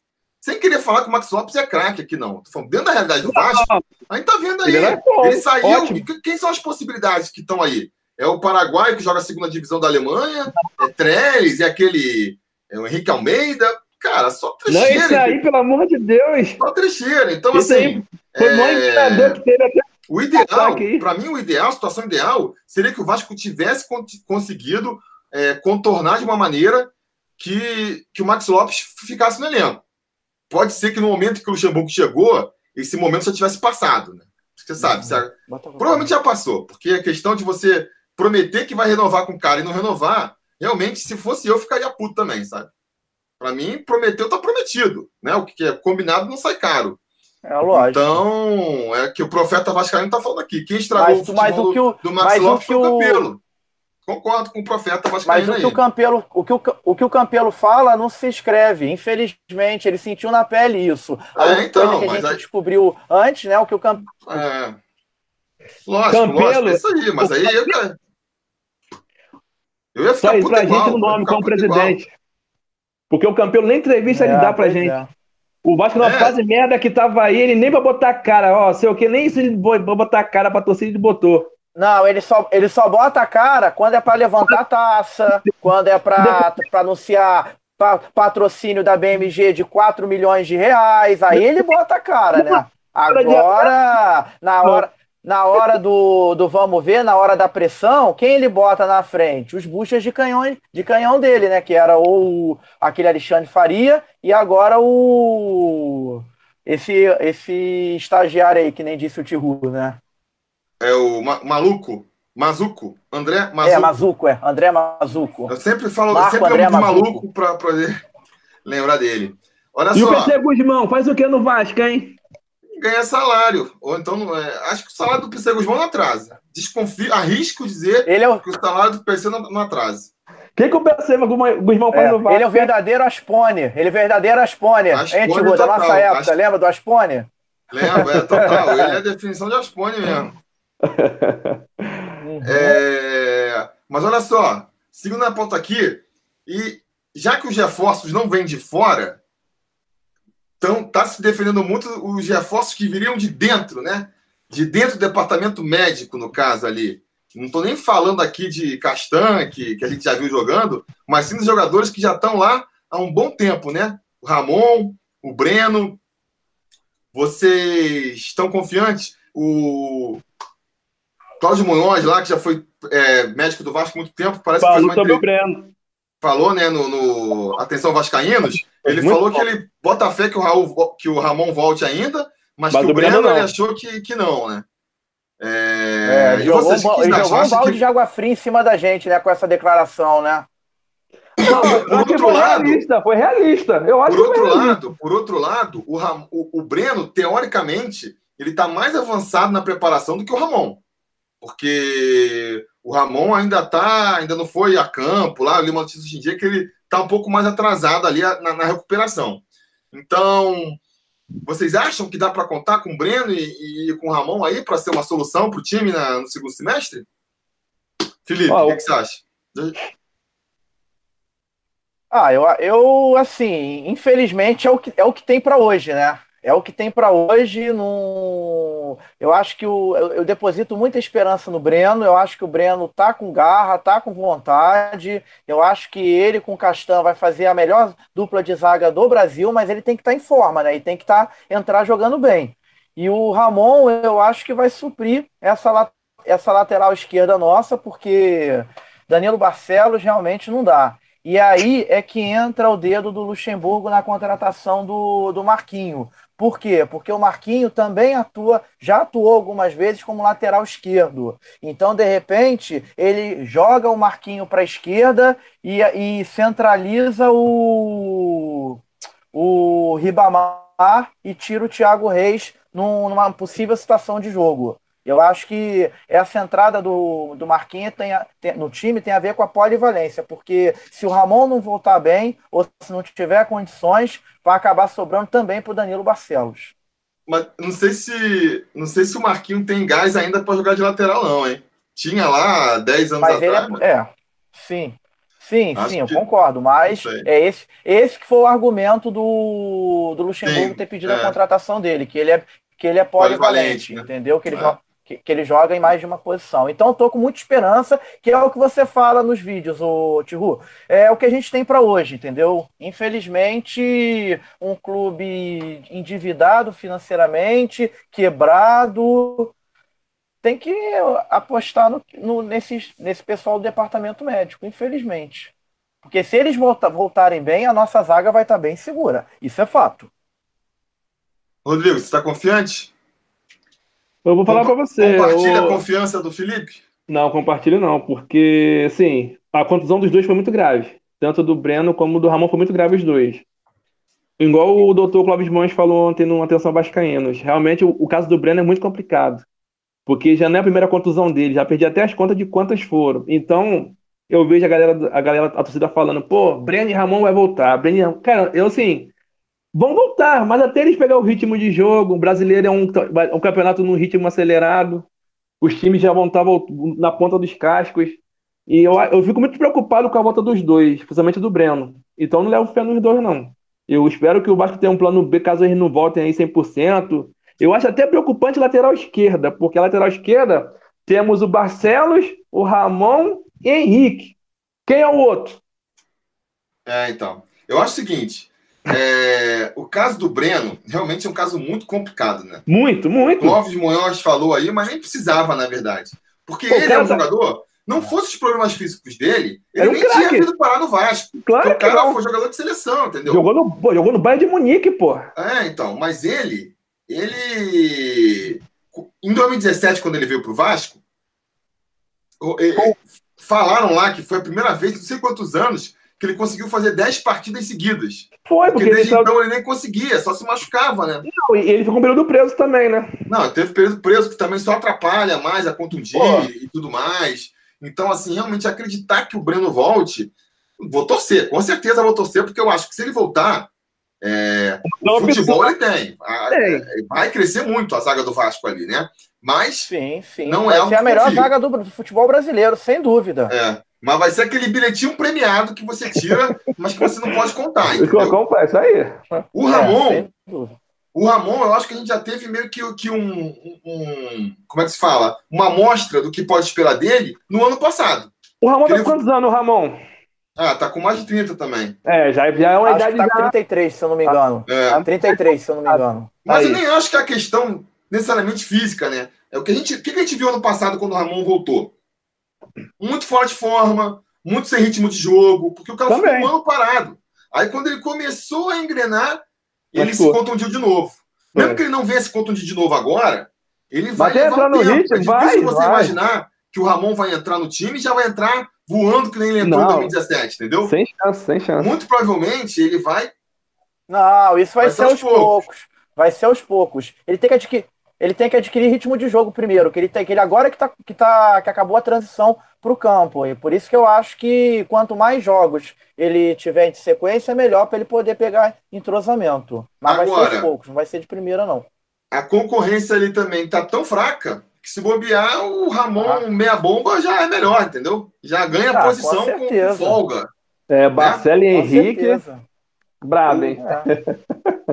o, o Henrique, o Barcelo, o Barcelos só tá lá, só tá lá naquela lateral esquerda para poder fazer gol de bola parada. Aquele então, Ceará é só foi, o que ele faz. foi um ponto fora da curva. Foi um mas, ponto fora da curva aquele gol de cabeça. porque o máximo que ele consegue é ele nem escanteio tá batendo bem, nem escanteio ele tá batendo bem. Não, mas ele bateu aquela falta, por exemplo, contra o Inter, que foi dado no gol do Thiago Reis, né? Eu acho que na bola parada ele vai bem. O gol de cabeça ali foi porque era ele que estava ali. Qualquer um empurrava Exatamente. aquela bola para dentro. Um ponto, não tem um grande ponto mérito, fora não. da curva. Ele, a, a, grande qualidade dele é realmente a bola parada, que eu não sei quem ficaria ali. Não tem quem herdar essa posição, né? O Pikachu, quem que são os outros cobradores aí que tem? O próprio Valdívia não se firmou no time. Ah, o Valdívia foi outro, pô, pelo amor de Deus. Ah, então, então assim, é. na falta de um, de um, de, de um outro cara para as bolas paradas, vai ficando o Barcelos ali mesmo, entendeu?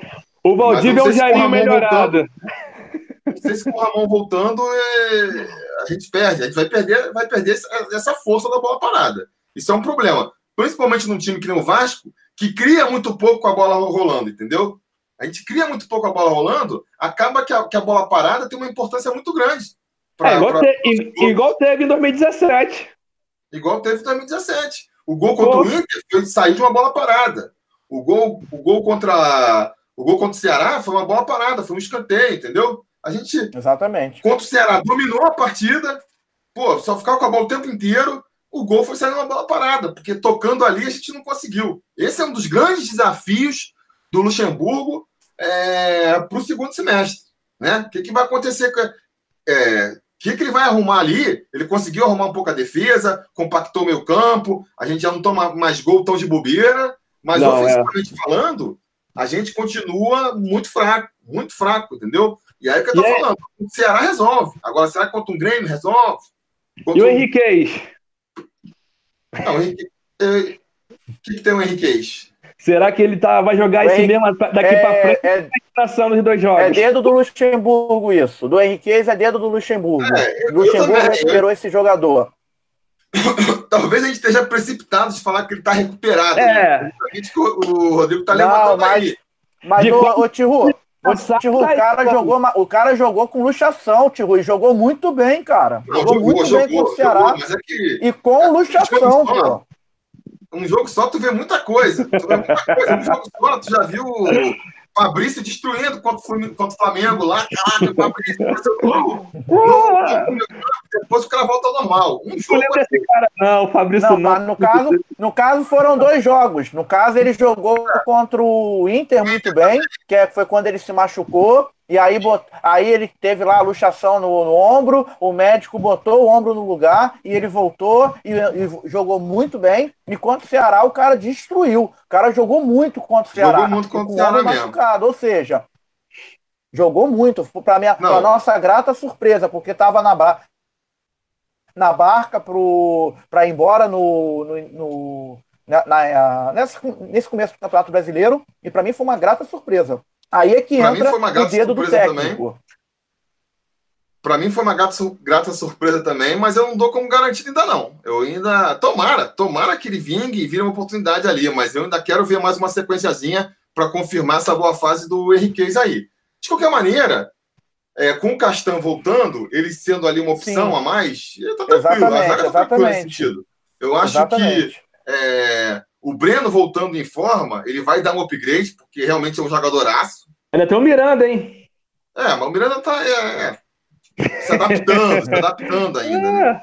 Mas eu acho assim, se o Breno voltar, vai ser um upgrade, porque o Breno é, é, um zagueiraço, entendeu? O cara vai fazer um bust ali. Mas caso ele não volte, a zaga tá garantida. A zaga tá garantida. Breno e Anderson Martins, que saudade, meu pai do céu. pois é. Anderson Martins só joga no Vasco. Nesse é. sentido, nesse sentido, o Ramon é mais importante voltar. Porque é uma é, posição sim. que está mais carente, não tem, entendeu? Não tem. Não é... tem. E o Mas goleiro também. O que, que tem o goleiro? A gente não tem goleiro reserva.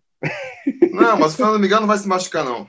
Tomara, que, é, pô, ele não, voltou. Vai não, vai não, vai não, pelo acende amor de Deus. Vela, acende a vela chega, aí, de, chega de notícia ruim, cara, pô, pelo amor de Deus. No gol, o Almirante voltou no gol, tá lá, meu. Acende, acende uma vela, acende uma vela daquela é, Pelo amor de Deus, bate na ma... Ó, bate, bate três vezes na madeira é, aí, porque, pô, Olha, Fernando Miguel tem que continuar, ele, cara. Ele, ele, é uma paz no gol, meu pai do céu. Não, o e é Lucas é, Paulo e falou jogador... aqui, ó, que o Miranda ainda não tem forma física pro profissional. Pode ser, porque ele realmente no profissional. Ele jogou pouco, né? Poucas vezes, mas. Aí é que eu falo, o Carioca se viu pra quê pro Vasco? É, pois é, podia ter jogado mais, né? Enfim. Pô. Pois é. Olha só. Antes de entrar na reta final aqui, que seria aí a expectativa de vocês é, para esse segundo semestre do Vasco, eu vou comentar aqui uma, no, uma notícia que muita gente está pedindo, hum. é, que foi a, a, informação que estourou essa, é, esse dia, que é o, seria o investimento de 200 Epa, mil. A notícia do dia. Notícia do dia, né? São duas, na verdade. Duas, isso aí. Um grupo português disposto a investir no, em São Januário e, e um grupo pra americano que faria um aporte de 200 milhões de reais aí para o Vasco pagar as dívidas, né? Colocando ali a, o dinheiro da televisão como, como garantia para esse. É um empréstimo, na verdade, né? uma espécie de empréstimo. É, o que, que vocês acham? Que, que você leva fé nisso aí? Vai lá, Rodrigo, fala você primeiro.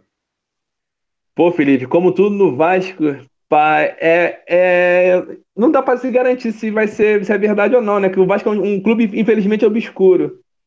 Ninguém gosta, ninguém quer ajudar ninguém, todo mundo quer, quer poder, mas ninguém quer ajudar o Vasco. Todo mundo quer o poder. Se for verdade, que eu, que eu espero que seja, que eu não tô nem levando fé que seja, mas tomara que seja. Que venha, né? Porque, cara, igual, igual eu comentei no grupo do WhatsApp hoje, cara, o nosso grupo, o nosso, nosso clube é tão grande grandioso que, assim, é até assustador como o nosso clube é abandonado pelos próprios dirigentes que estão lá dentro. Todo mundo quer olhar para sua barriga e não quer olhar para o clube. Se for verdade, vai ser uma notícia ótima. Pelo menos, pô, São Januário realmente é um clube já está um estádio ultrapassado. Nosso, pô, contra o Ceará, pô, foi 19 mil. A capacidade máxima acho que é 22 ou 21 mil. A nossa torcida é grande, cara. Pô, a gente pega um jogo aí, um boom de jogo grande aí, bota lá no mar, bota 40 mil, a gente não tem capacidade para isso. Então, se vier, maravilhoso. Vamos ver. Eu vou falar nem que sim, nem que não. Se vier, vai ser uma maravilhosa notícia, porque tanta notícia ruim que nós temos ultimamente aí, nesses, nesses anos todos aí, que se vier isso aí, vai ser uma luz no fim do túnel. Mas vamos ver como vai ser negociado, se for verdade como vai ser negociado, se vai ter algum prejuízo futuramente, né? Porque o Vasco não sabe fazer, o Vasco não sabe negociar nada, isso é fato. A gente não sabe negociar nada, o clube não sabe negociar nada. Então vamos ver o que, que acontece aí. Fala aí, Felipe, que, qual a sua impressão sobre, sobre essas duas Cara, notícias vejo... aí? É, eu vejo isso com o pé atrás, sabe, Tihu? É, eu acho o seguinte, que é, São Januário é a nossa casa e é a nossa arma. Eu acho que você fechar o estádio por dois anos para tipo demolir São Januário e, for, for, e fazer uma arena nova com 40 mil, eu acho isso prejudicial. Eu acho que dava para você é, reformar São Januário, mas mantendo ali o charme, mantendo ali a, a estrutura e, de, e principalmente mantendo a torcida e os jogos do Campeonato Brasileiro em São Januário. Porque, por exemplo, é, não tem necessidade da gente ter aquela, aquele espaço vazio é, do lado da, da, atrás da estátua do Romário. Ali você pode fechar o anel, que ali você consegue uma, com muita facilidade botar 15 mil pessoas. A capacidade hoje de São Januário está por volta de 22, 23 mil no máximo. E aí você botando aí mais 15 mil, já fica com 40 mil, já fica de bom tamanho. Porque o São Januário tem que voltar a ser o que era antes, aquele caldeirão. Na, na, Libertadores de 98, eu estava lá quando o Vasco ganhou de 2 a 0. Então ali era um território hostil mesmo. Então, se a gente transformar São Januário numa, numa arena poliesportiva, num, num estádio mais moderno, eu acho que a raiz, a essência do Vasco vai se perder. Entendeu? Então, se for, for para isso, joga no Maracanã, nessa nova arena. É, então, eu, eu não vejo com bons olhos essa reformulação completa de São Januário, tipo, deixando só a fachada que é tombada pelo patrimônio e derrubar tudo que está lá dentro e construir um novo estádio. Eu acho isso muito prejudicial para o nosso clube. Mas concordo que tem que modernizar sim, tem que ampliar a capacidade, tem que melhorar principalmente em termos de infraestrutura os banheiros, que os banheiros de São Januário, né, sem ser da social, são horríveis e um clube desse porte como o nosso não pode ter esse tipo de estrutura. Agora, em relação ao empréstimo né, das cotas de televisão. Só uma pergunta, só uma pergunta antes. Furada. Só uma pergunta antes aqui. Fala. Saiu algum plano sobre como seria essa reformulação? Não, né? Só saiu que vai ter, viria um aporte para fazer é, é, essa reformulação de São Januário.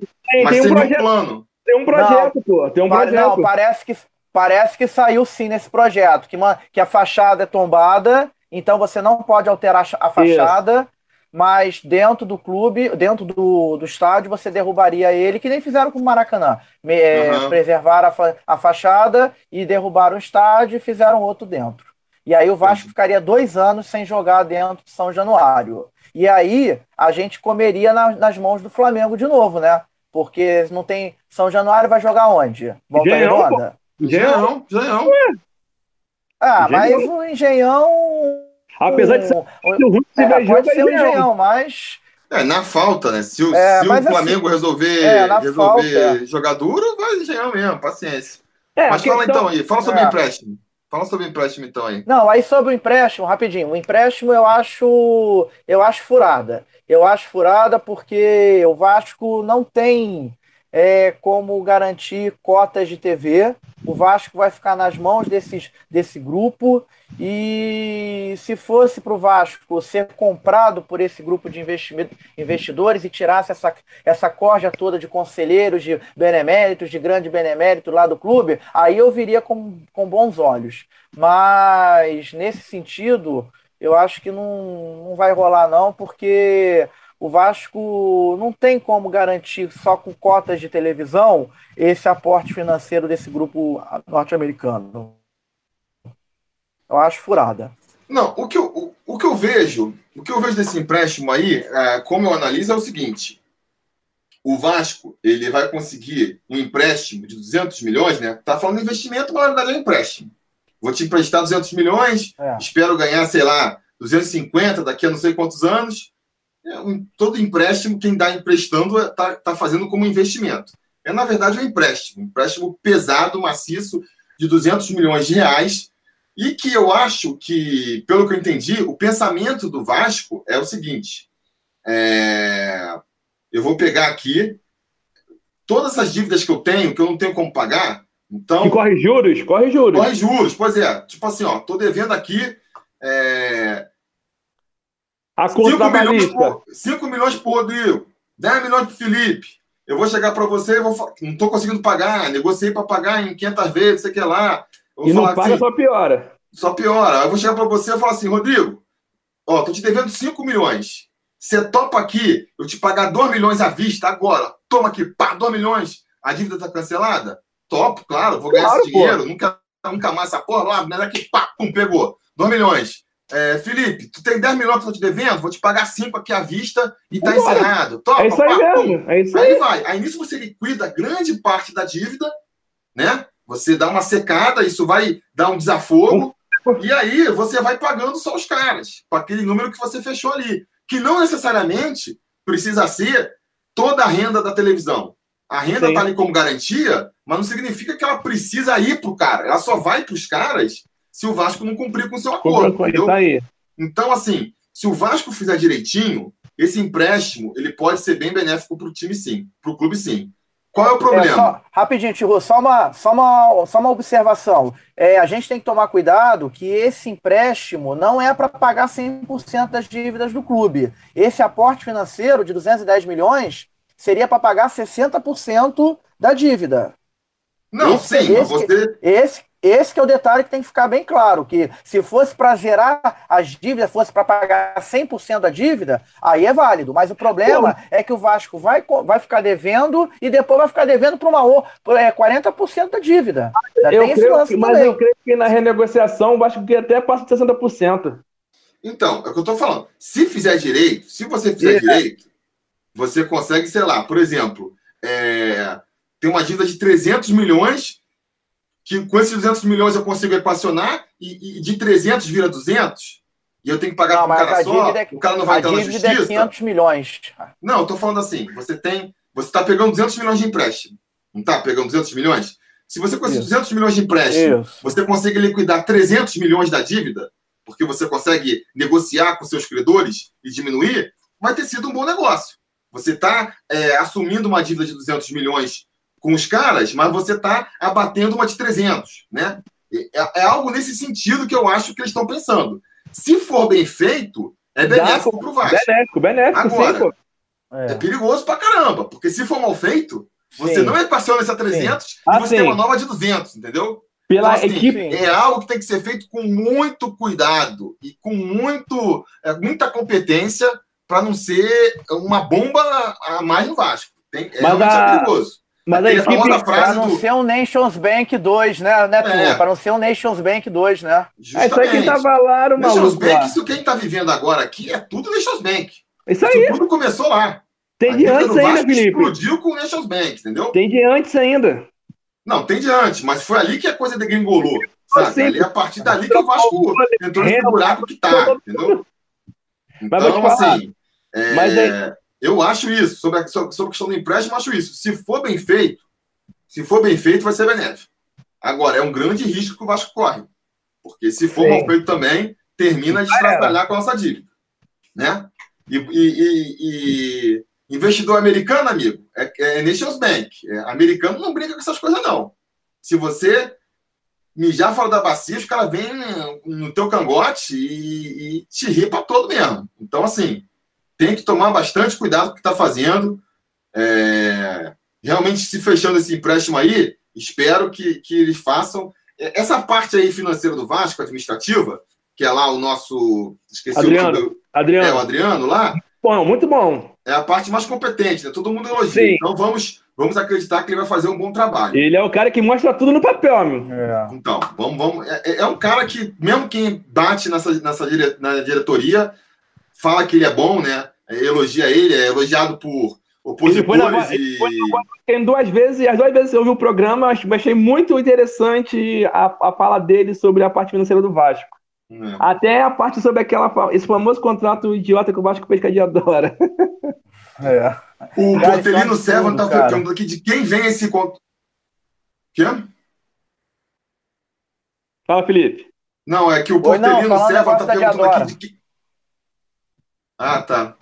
É. Portelino Serva está perguntando aqui de quem vem esse contato para os empréstimos. O contato, eu não sei de quem vem o contato. Vocês sabem é. quem vem? Não foi revelado, né? O, Brant, o, Brant, o, né? o, lance, não, o, lan, não, o lance deixou obscura essa, essa informação de quem viria para investir. Ele ficou assim, não, não, tá falando... falou que tem. Eu não tá falando quem viria, tá falando quem fez a ponte com esses caras, entendeu? Qual foi o contato ah. com esses investidores? Eu acho que não foi o Júlio Brandt. Tem gente levantando aqui. Eu acho que não tem nada a ver com o Júlio Brandt, não. Seria outro esquema aí qualquer. É... Agora, e sobre a questão do estádio, só para fechar aqui, é... eu acho o seguinte: pô, a gente já viu aí em outros exemplos, o, o estádio de São Januário é um potencial enorme. Então, não me surpreende em nada que venha alguém querendo investir em São Januário, reformular em São Januário. Com certeza, é, tendo como contraproposta aí, como contrapartida, explorar depois ali o estádio. Né? Deve ter alguma coisa nesse sentido. A gente vai reformular o estádio para vocês e depois a gente a gente Sim, explora o estádio uma, uma, da, uma, das questões seria explorar os camarotes que seriam construídos, que nem é na é. Allianz Parque, a exploração dos camarotes. Cara, São Januário... Acho justo, acho justo que seja assim, né? São é... Januário é um estádio que não tem atrativo. É, pois é. E se a gente for. A gente não tem condição de sozinho fazer esses atrativos, então nada mais justo que você feche a parceria com alguém, ele lucra, a gente lucra, né? a gente lucra pelo estádio, ele lucra tirando proveito. É uma coisa que eu não vejo como um absurdo que surja essa proposta e acho interessante. Ó, né? o, que mais, o que mais me revolta no Januário é a questão do, da sala de troféus lá. Como que é mal, mal. Assim, o espaço é muito pequeno, assim, é um espaço jogado. Tanta história que, ser... que tem não, é. e, não, e não é e não, nunca fiz assim. Já pensaram várias vezes em fazer um projeto para mudar aquilo ali, fazer um museu, uma coisa decente com a altura do Vasco, igual tem no Boca, tem no River, tem no Barcelona, tem no Real Madrid. Cara, é um absurdo, cara. Lá em São Januário não ter um lugar decente. Com certeza, com certeza, até porque não só a sala de troféus, mas o próprio estátua do Romário ficaria atrás do gol para ninguém ver. Ninguém vê história do Romário. Pô, é, faz um museu exatamente. com um tour que você vai ali por trás, pode tirar foto com aquela estátua. É, então, isso com certeza é uma questão que tem que ser aproveitada e que, se tudo for feito direito, vai ser mas contemplado já, ô, nessa reformulação do eu, estádio aí. Eu, como sócio do clube, já tem, já tem esse tour. É, já tem esse tour pela colina sim. Só que ele é muito mal divulgado, ele não é, é disponibilizado nas redes sociais para É, uma vez, é no é, sábado, né? Uma vez e tal, assim. É, é no sábado, isso, é, exatamente. Então, então você... é. Assim, você vê que não tem estrutura para atrair esses turistas pra, que estão aqui no Rio para ah, poder visitar o clube. Às vezes as pessoas, às vezes mesmo vascaínos aqui do Rio, não sabem que tem esse programa lá. E que é de Sim. graça, é só chegar lá, dar o nome, agendar, ligar lá no telefone, que você entra em São Januário, você entra no campo, você entra na sala de troféus, você faz todo um tour. E, eu, e só para complementar essa questão da reformulação do estádio, eu acho que também deveria vir junto com a prefeitura uma modernização e uma melhoria do entorno de São Januário. Porque não adianta você construir um mega estádio para shows, para isso, e, a, e, as pessoas não têm como chegar lá. É, as ruas são muito estreitas, não tem estacionamento, né? Então é uma questão muito complicada essa questão do entorno de São Januário. É isso que de repente tem que atrair também a prefeitura nesse sentido de modernizar a geografia ali de São Januário, né? Do, do bairro Vasco da Gama, de uma forma geral. O Portelino Sevan está falando aqui que ele já fez esse tour e que ele falou que não é somente aos sábados, não. Tem durante a semana também e paga 35 reais. É... Então aí, Aí eu também não estava sabendo, então mostra ainda mais que não está sendo divulgada essa questão, né? E o Jefferson perguntou o que é esse tour. É, você entra ali, conhece o clube, conhece o estádio, o vestiário, né? O que eu estava falando nesse Entra sentido, no campo também. Entra no campo. Se você Isso. você vai, por exemplo, no, no Boca Juniors, esses outros, você tem o museu, que você sabe que está funcionando ali sempre, que não tem jogo, e você e o tour faz parte do museu, entendeu? Então, assim, se você tivesse um museu do Vasco, uma coisa já e, e, e divulgado para todo mundo ver, com certeza os, os turistas iriam lá, pô, vamos no Vasco, sabe? Vamos, vamos conhecer o Maracanã, vamos conhecer São Januário também. Então é uma coisa que poderia ser melhor explorada. Isso aí, sem dúvida. E aí você teria o atrativo, além do tour, justamente esse atrativo que a gente está falando, né? O tour você já passa pela estátua, mas aí você também é, tem ali a, a sala de troféus bonitinha, bota mais umas camisas históricas lá. Não precisa de muito, cara, é só vontade para fazer. E no mais, sobre a reforma do estádio aí, que o pessoal está falando, eu concordo, só para terminar aqui, é, também acho assim, a parte de fechar por dois anos, eu não, não vejo como tão ruim, não, sabe? Se você vai. O preço para você daqui para frente ter um estádio, pô, é, acessível, acho também que essa questão da reforma do, do, do entorno de São Januário é fundamental, mas eu acho assim, se você. O preço para ter um, um, estádio acessível, um estádio de maior capacidade, um estádio é, mais acolhedor, for ficar dois anos sem o estádio, eu acho que é um preço que a gente tem que pagar. Eu acho isso tudo bem. A questão é como vai ser essa reforma. Aí eu concordo com, que, com o Felipe aí, com quem está aqui no comentário, falando que não dá para fazer uma arena que nem foi a Allianz Parque, que nem foi é, o próprio Maracanã. Não, tem que fazer um, um, estádio que seja moderno, um estádio que seja acolhedor, mas um estádio que seja popular também, que mantenha também essa característica de caldeirão, que mantenha ali um, um setor para os populares. Nada de querer elitizar São Januário, não faz nem sentido, né? Mas vamos ver, vamos ver se vai fechar ou não.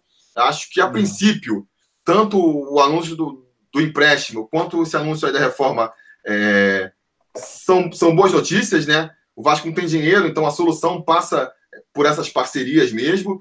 É, mas é uma notícia que saiu agora, né? Então, daí, para isso virar realidade, ainda muita água por debaixo da ponte, mas vamos torcer, vamos torcer para isso rolar. Então, galera, vamos aqui também já partir para a reta final, que já estamos completando duas horas de live. Rapaz, rendeu, hein? Opa! Eu, eu, eu sempre é. começo a live achando que eu vou fazer a live pequena, com menos de uma hora.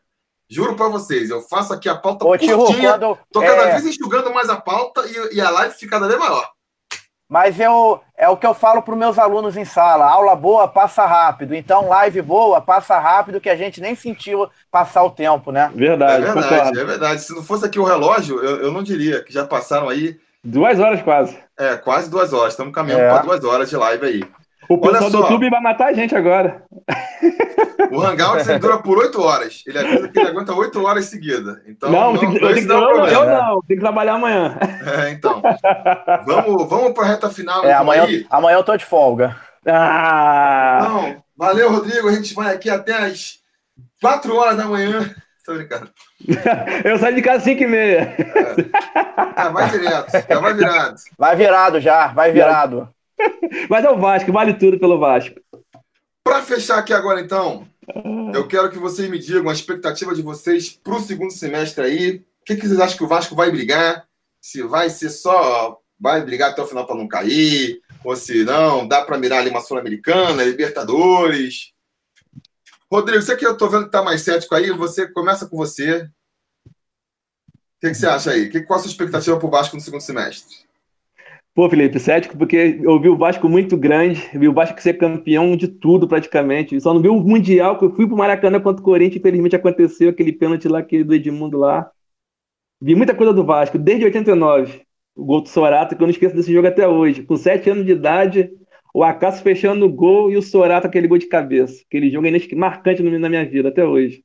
Por isso que Mas eu sou meio cético pra falar do Vasco. Cara, assim, Vamos ver aí os primeiros jogos do, da, do, aí, da volta da Copa América, né? Grêmio, Palmeiras, Fluminense, CSA. Então, vamos Qual ver aí. Expectativa? Agora, expectativa agora, antes desses jogos. Eu acho que vai melhorar. Eu acho que dá para dar um, um upgrade aí no time aí agora, nesse tempo aí, intervalo aí.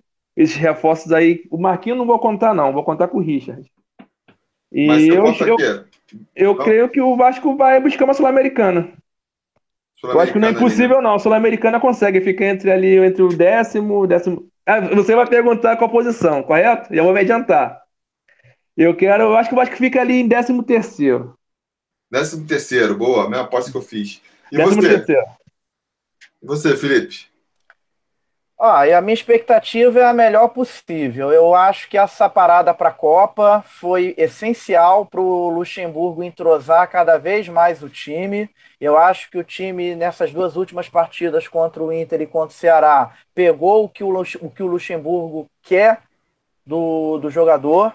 Então eu estou com muita esperança. Eu acho que agora assim, o, nosso campeonato vai ser para ficar entre 12 segundo, 13 terceiro. O nosso campeonato é pegar, infelizmente, com muita dor no coração, eu falo isso, porque assim como o Rodrigo falou, eu também acompanho o Vasco desde a época do, da, dos títulos mais vitoriosos da nossa história, mas você falar que o que você está almejando uma sul-americana é lamentável, mas infelizmente é o que a gente tem para hoje. Eu acho que o, essa parada foi muito boa mas o Vasco ele vai ficar ali no meio de tabela, 12 segundo, 13 terceiro, décima posição. E voltando, estou com muita esperança na, na volta do Breno, na volta do Castan, e eu acho que o nosso time não vai voltar mais para a zona do rebaixamento, não. Essa é a minha expectativa. É, eu acho assim, Sul-Americana é aquela, aquele, aquela vaga que você consegue sem querer, quase, né? Você está ali olhando para ah, baixo, sim. correndo para escapar do rebaixamento. Quando você olha, opa, ganhei uma por vaga um, Sul-Americana. Por um ponto não entramos ano passado, né? Chute questão de um assim, ponto, ó, dois pontos. É, a gente começa o campeonato com a vaga para a Sul-Americana sendo até o 12 lugar, né? 12 lugar garante. Mas aí, é, o campeão da Copa do Brasil, tem aquela o cara ganha é. Libertadores, a pada vai descendo. Vai até o 14 normalmente. 14 você consegue briscar uma vaga na Sul-Americana.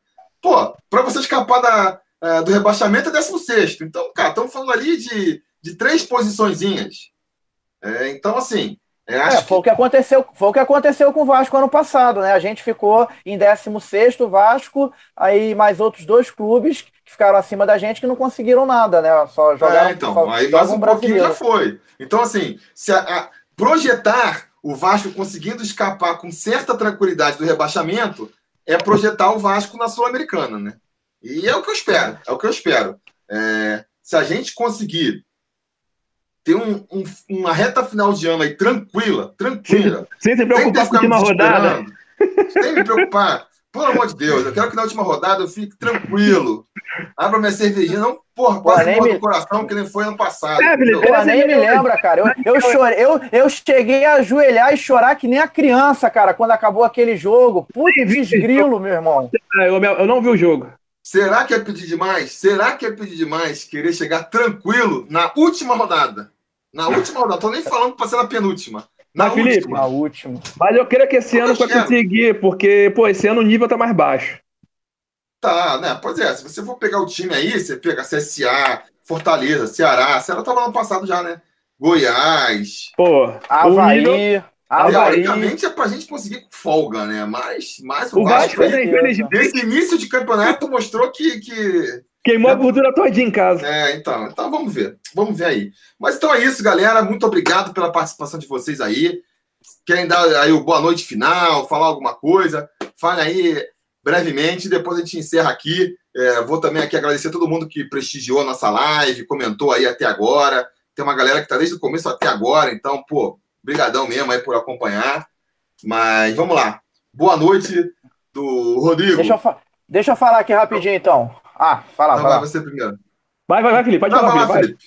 Então tá, rapidinho. Não, então tá, eu queria duas coisas. Primeiro, agradecer a oportunidade né, e é, falar para a nação vascaína, né, olha o discurso aí do, do, do nosso futuro presidente, falar para os vascaínos que nós aqui no Rio somos o único que temos isso aqui, ó, ó, ó duas Libertadores, tá? Para botar na cara de, de mulambo flamenguista que nós temos duas Libertadores.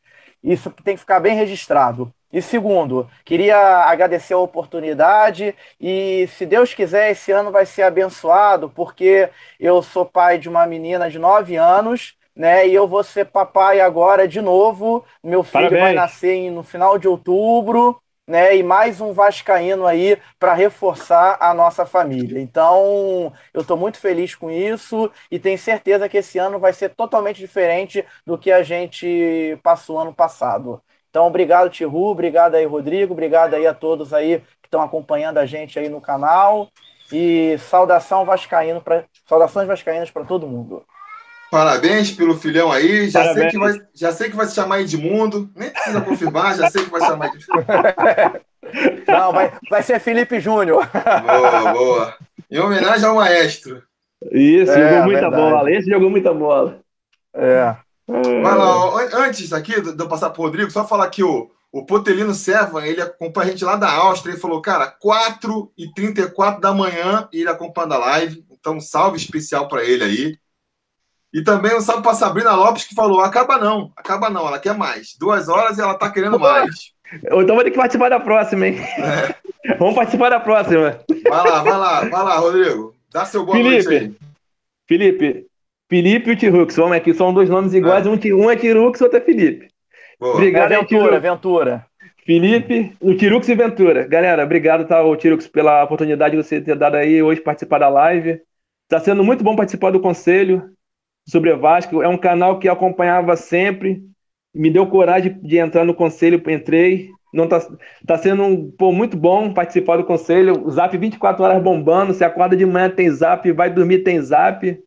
E galera do, da live aí, obrigado aí por até agora participando aí conosco aí, acompanhando a live aí. E uma palavra, cara, Vasco é grande demais. Igual eu falei com o Felipe antes de entrar no ar, eu nunca senti o que eu senti contra o Ceará. Há muito tempo que eu não sentia isso. Eu vi a torcida do Vasco, pô, cara, assim, do começo ao fim, apoiando. Há muito tempo eu não senti isso em Januário. Muito tempo mesmo. Eu acho que com isso, eu acho que com essa união da torcida que eu vi, nosso time tem tudo para ganhar todos os pontos em casa. E fora também, dá para ganhar alguma coisa. Ganhando em casa, a gente fica tranquilo, fora da zona de rebaixamento. Isso é fato. E, galera, valeu mesmo. Boa noite aí, Felipe. Obrigadão por, pela oportunidade aí. Saudações vascaínas. Valeu, valeu. O Jefferson está sugerindo aqui, ó, pro Ventura, botar o nome da criança de Fernando Miguel, mas eu acho que ele já decidiu já. é, mas, mas é isso então, valeu, galera. Muito obrigado pela participação aí. É... Só uma coisinha, eu... só uma coisinha. Galera, vamos associar. O Vasco é uma vergonha. Eu sei que o nosso presidente não, não merece o nosso apoio. O presidente não merece, mas o que merece é o Vasco. Pô, boa, muito, boa. É, muito, é muito pouco sócio, pô. 22 mil, 23 mil, cara. É uma vergonha. É uma vergonha. É. A gente. Porque é, pô, e, é, e o sócio torcedor hoje é 7,90, gente. Não tem como não se associar. Pô, 25 reais por mês, eu sei que o Brasil, a gente, muita gente desempregada, mas, cara, vamos fazer uma forcinha, vamos se associar para ajudar o clube. Eu sei que quem tá lá não merece. Mas vamos pensar no Vasco, vamos botar o Vasco ser grande de novo. Vamos apoiar, boa, vamos boa. associar. Se associa ao Vasco, se associa também ao Sobre Vasco aqui, sobre também Vasco é 8 reais. É isso aí. E aqui merece. Com certeza, esse em primeiro lugar. Esse, oh, não, esse em primeiro lugar. Primeiro, depois aqui o sobre Vasco. E... Mas, enfim, mais uma vez, muito obrigado aí para vocês dois. Obrigado a todo mundo. Vamos encerrando aí. A gente vai se falando. Vai se falando. Valeu, galera.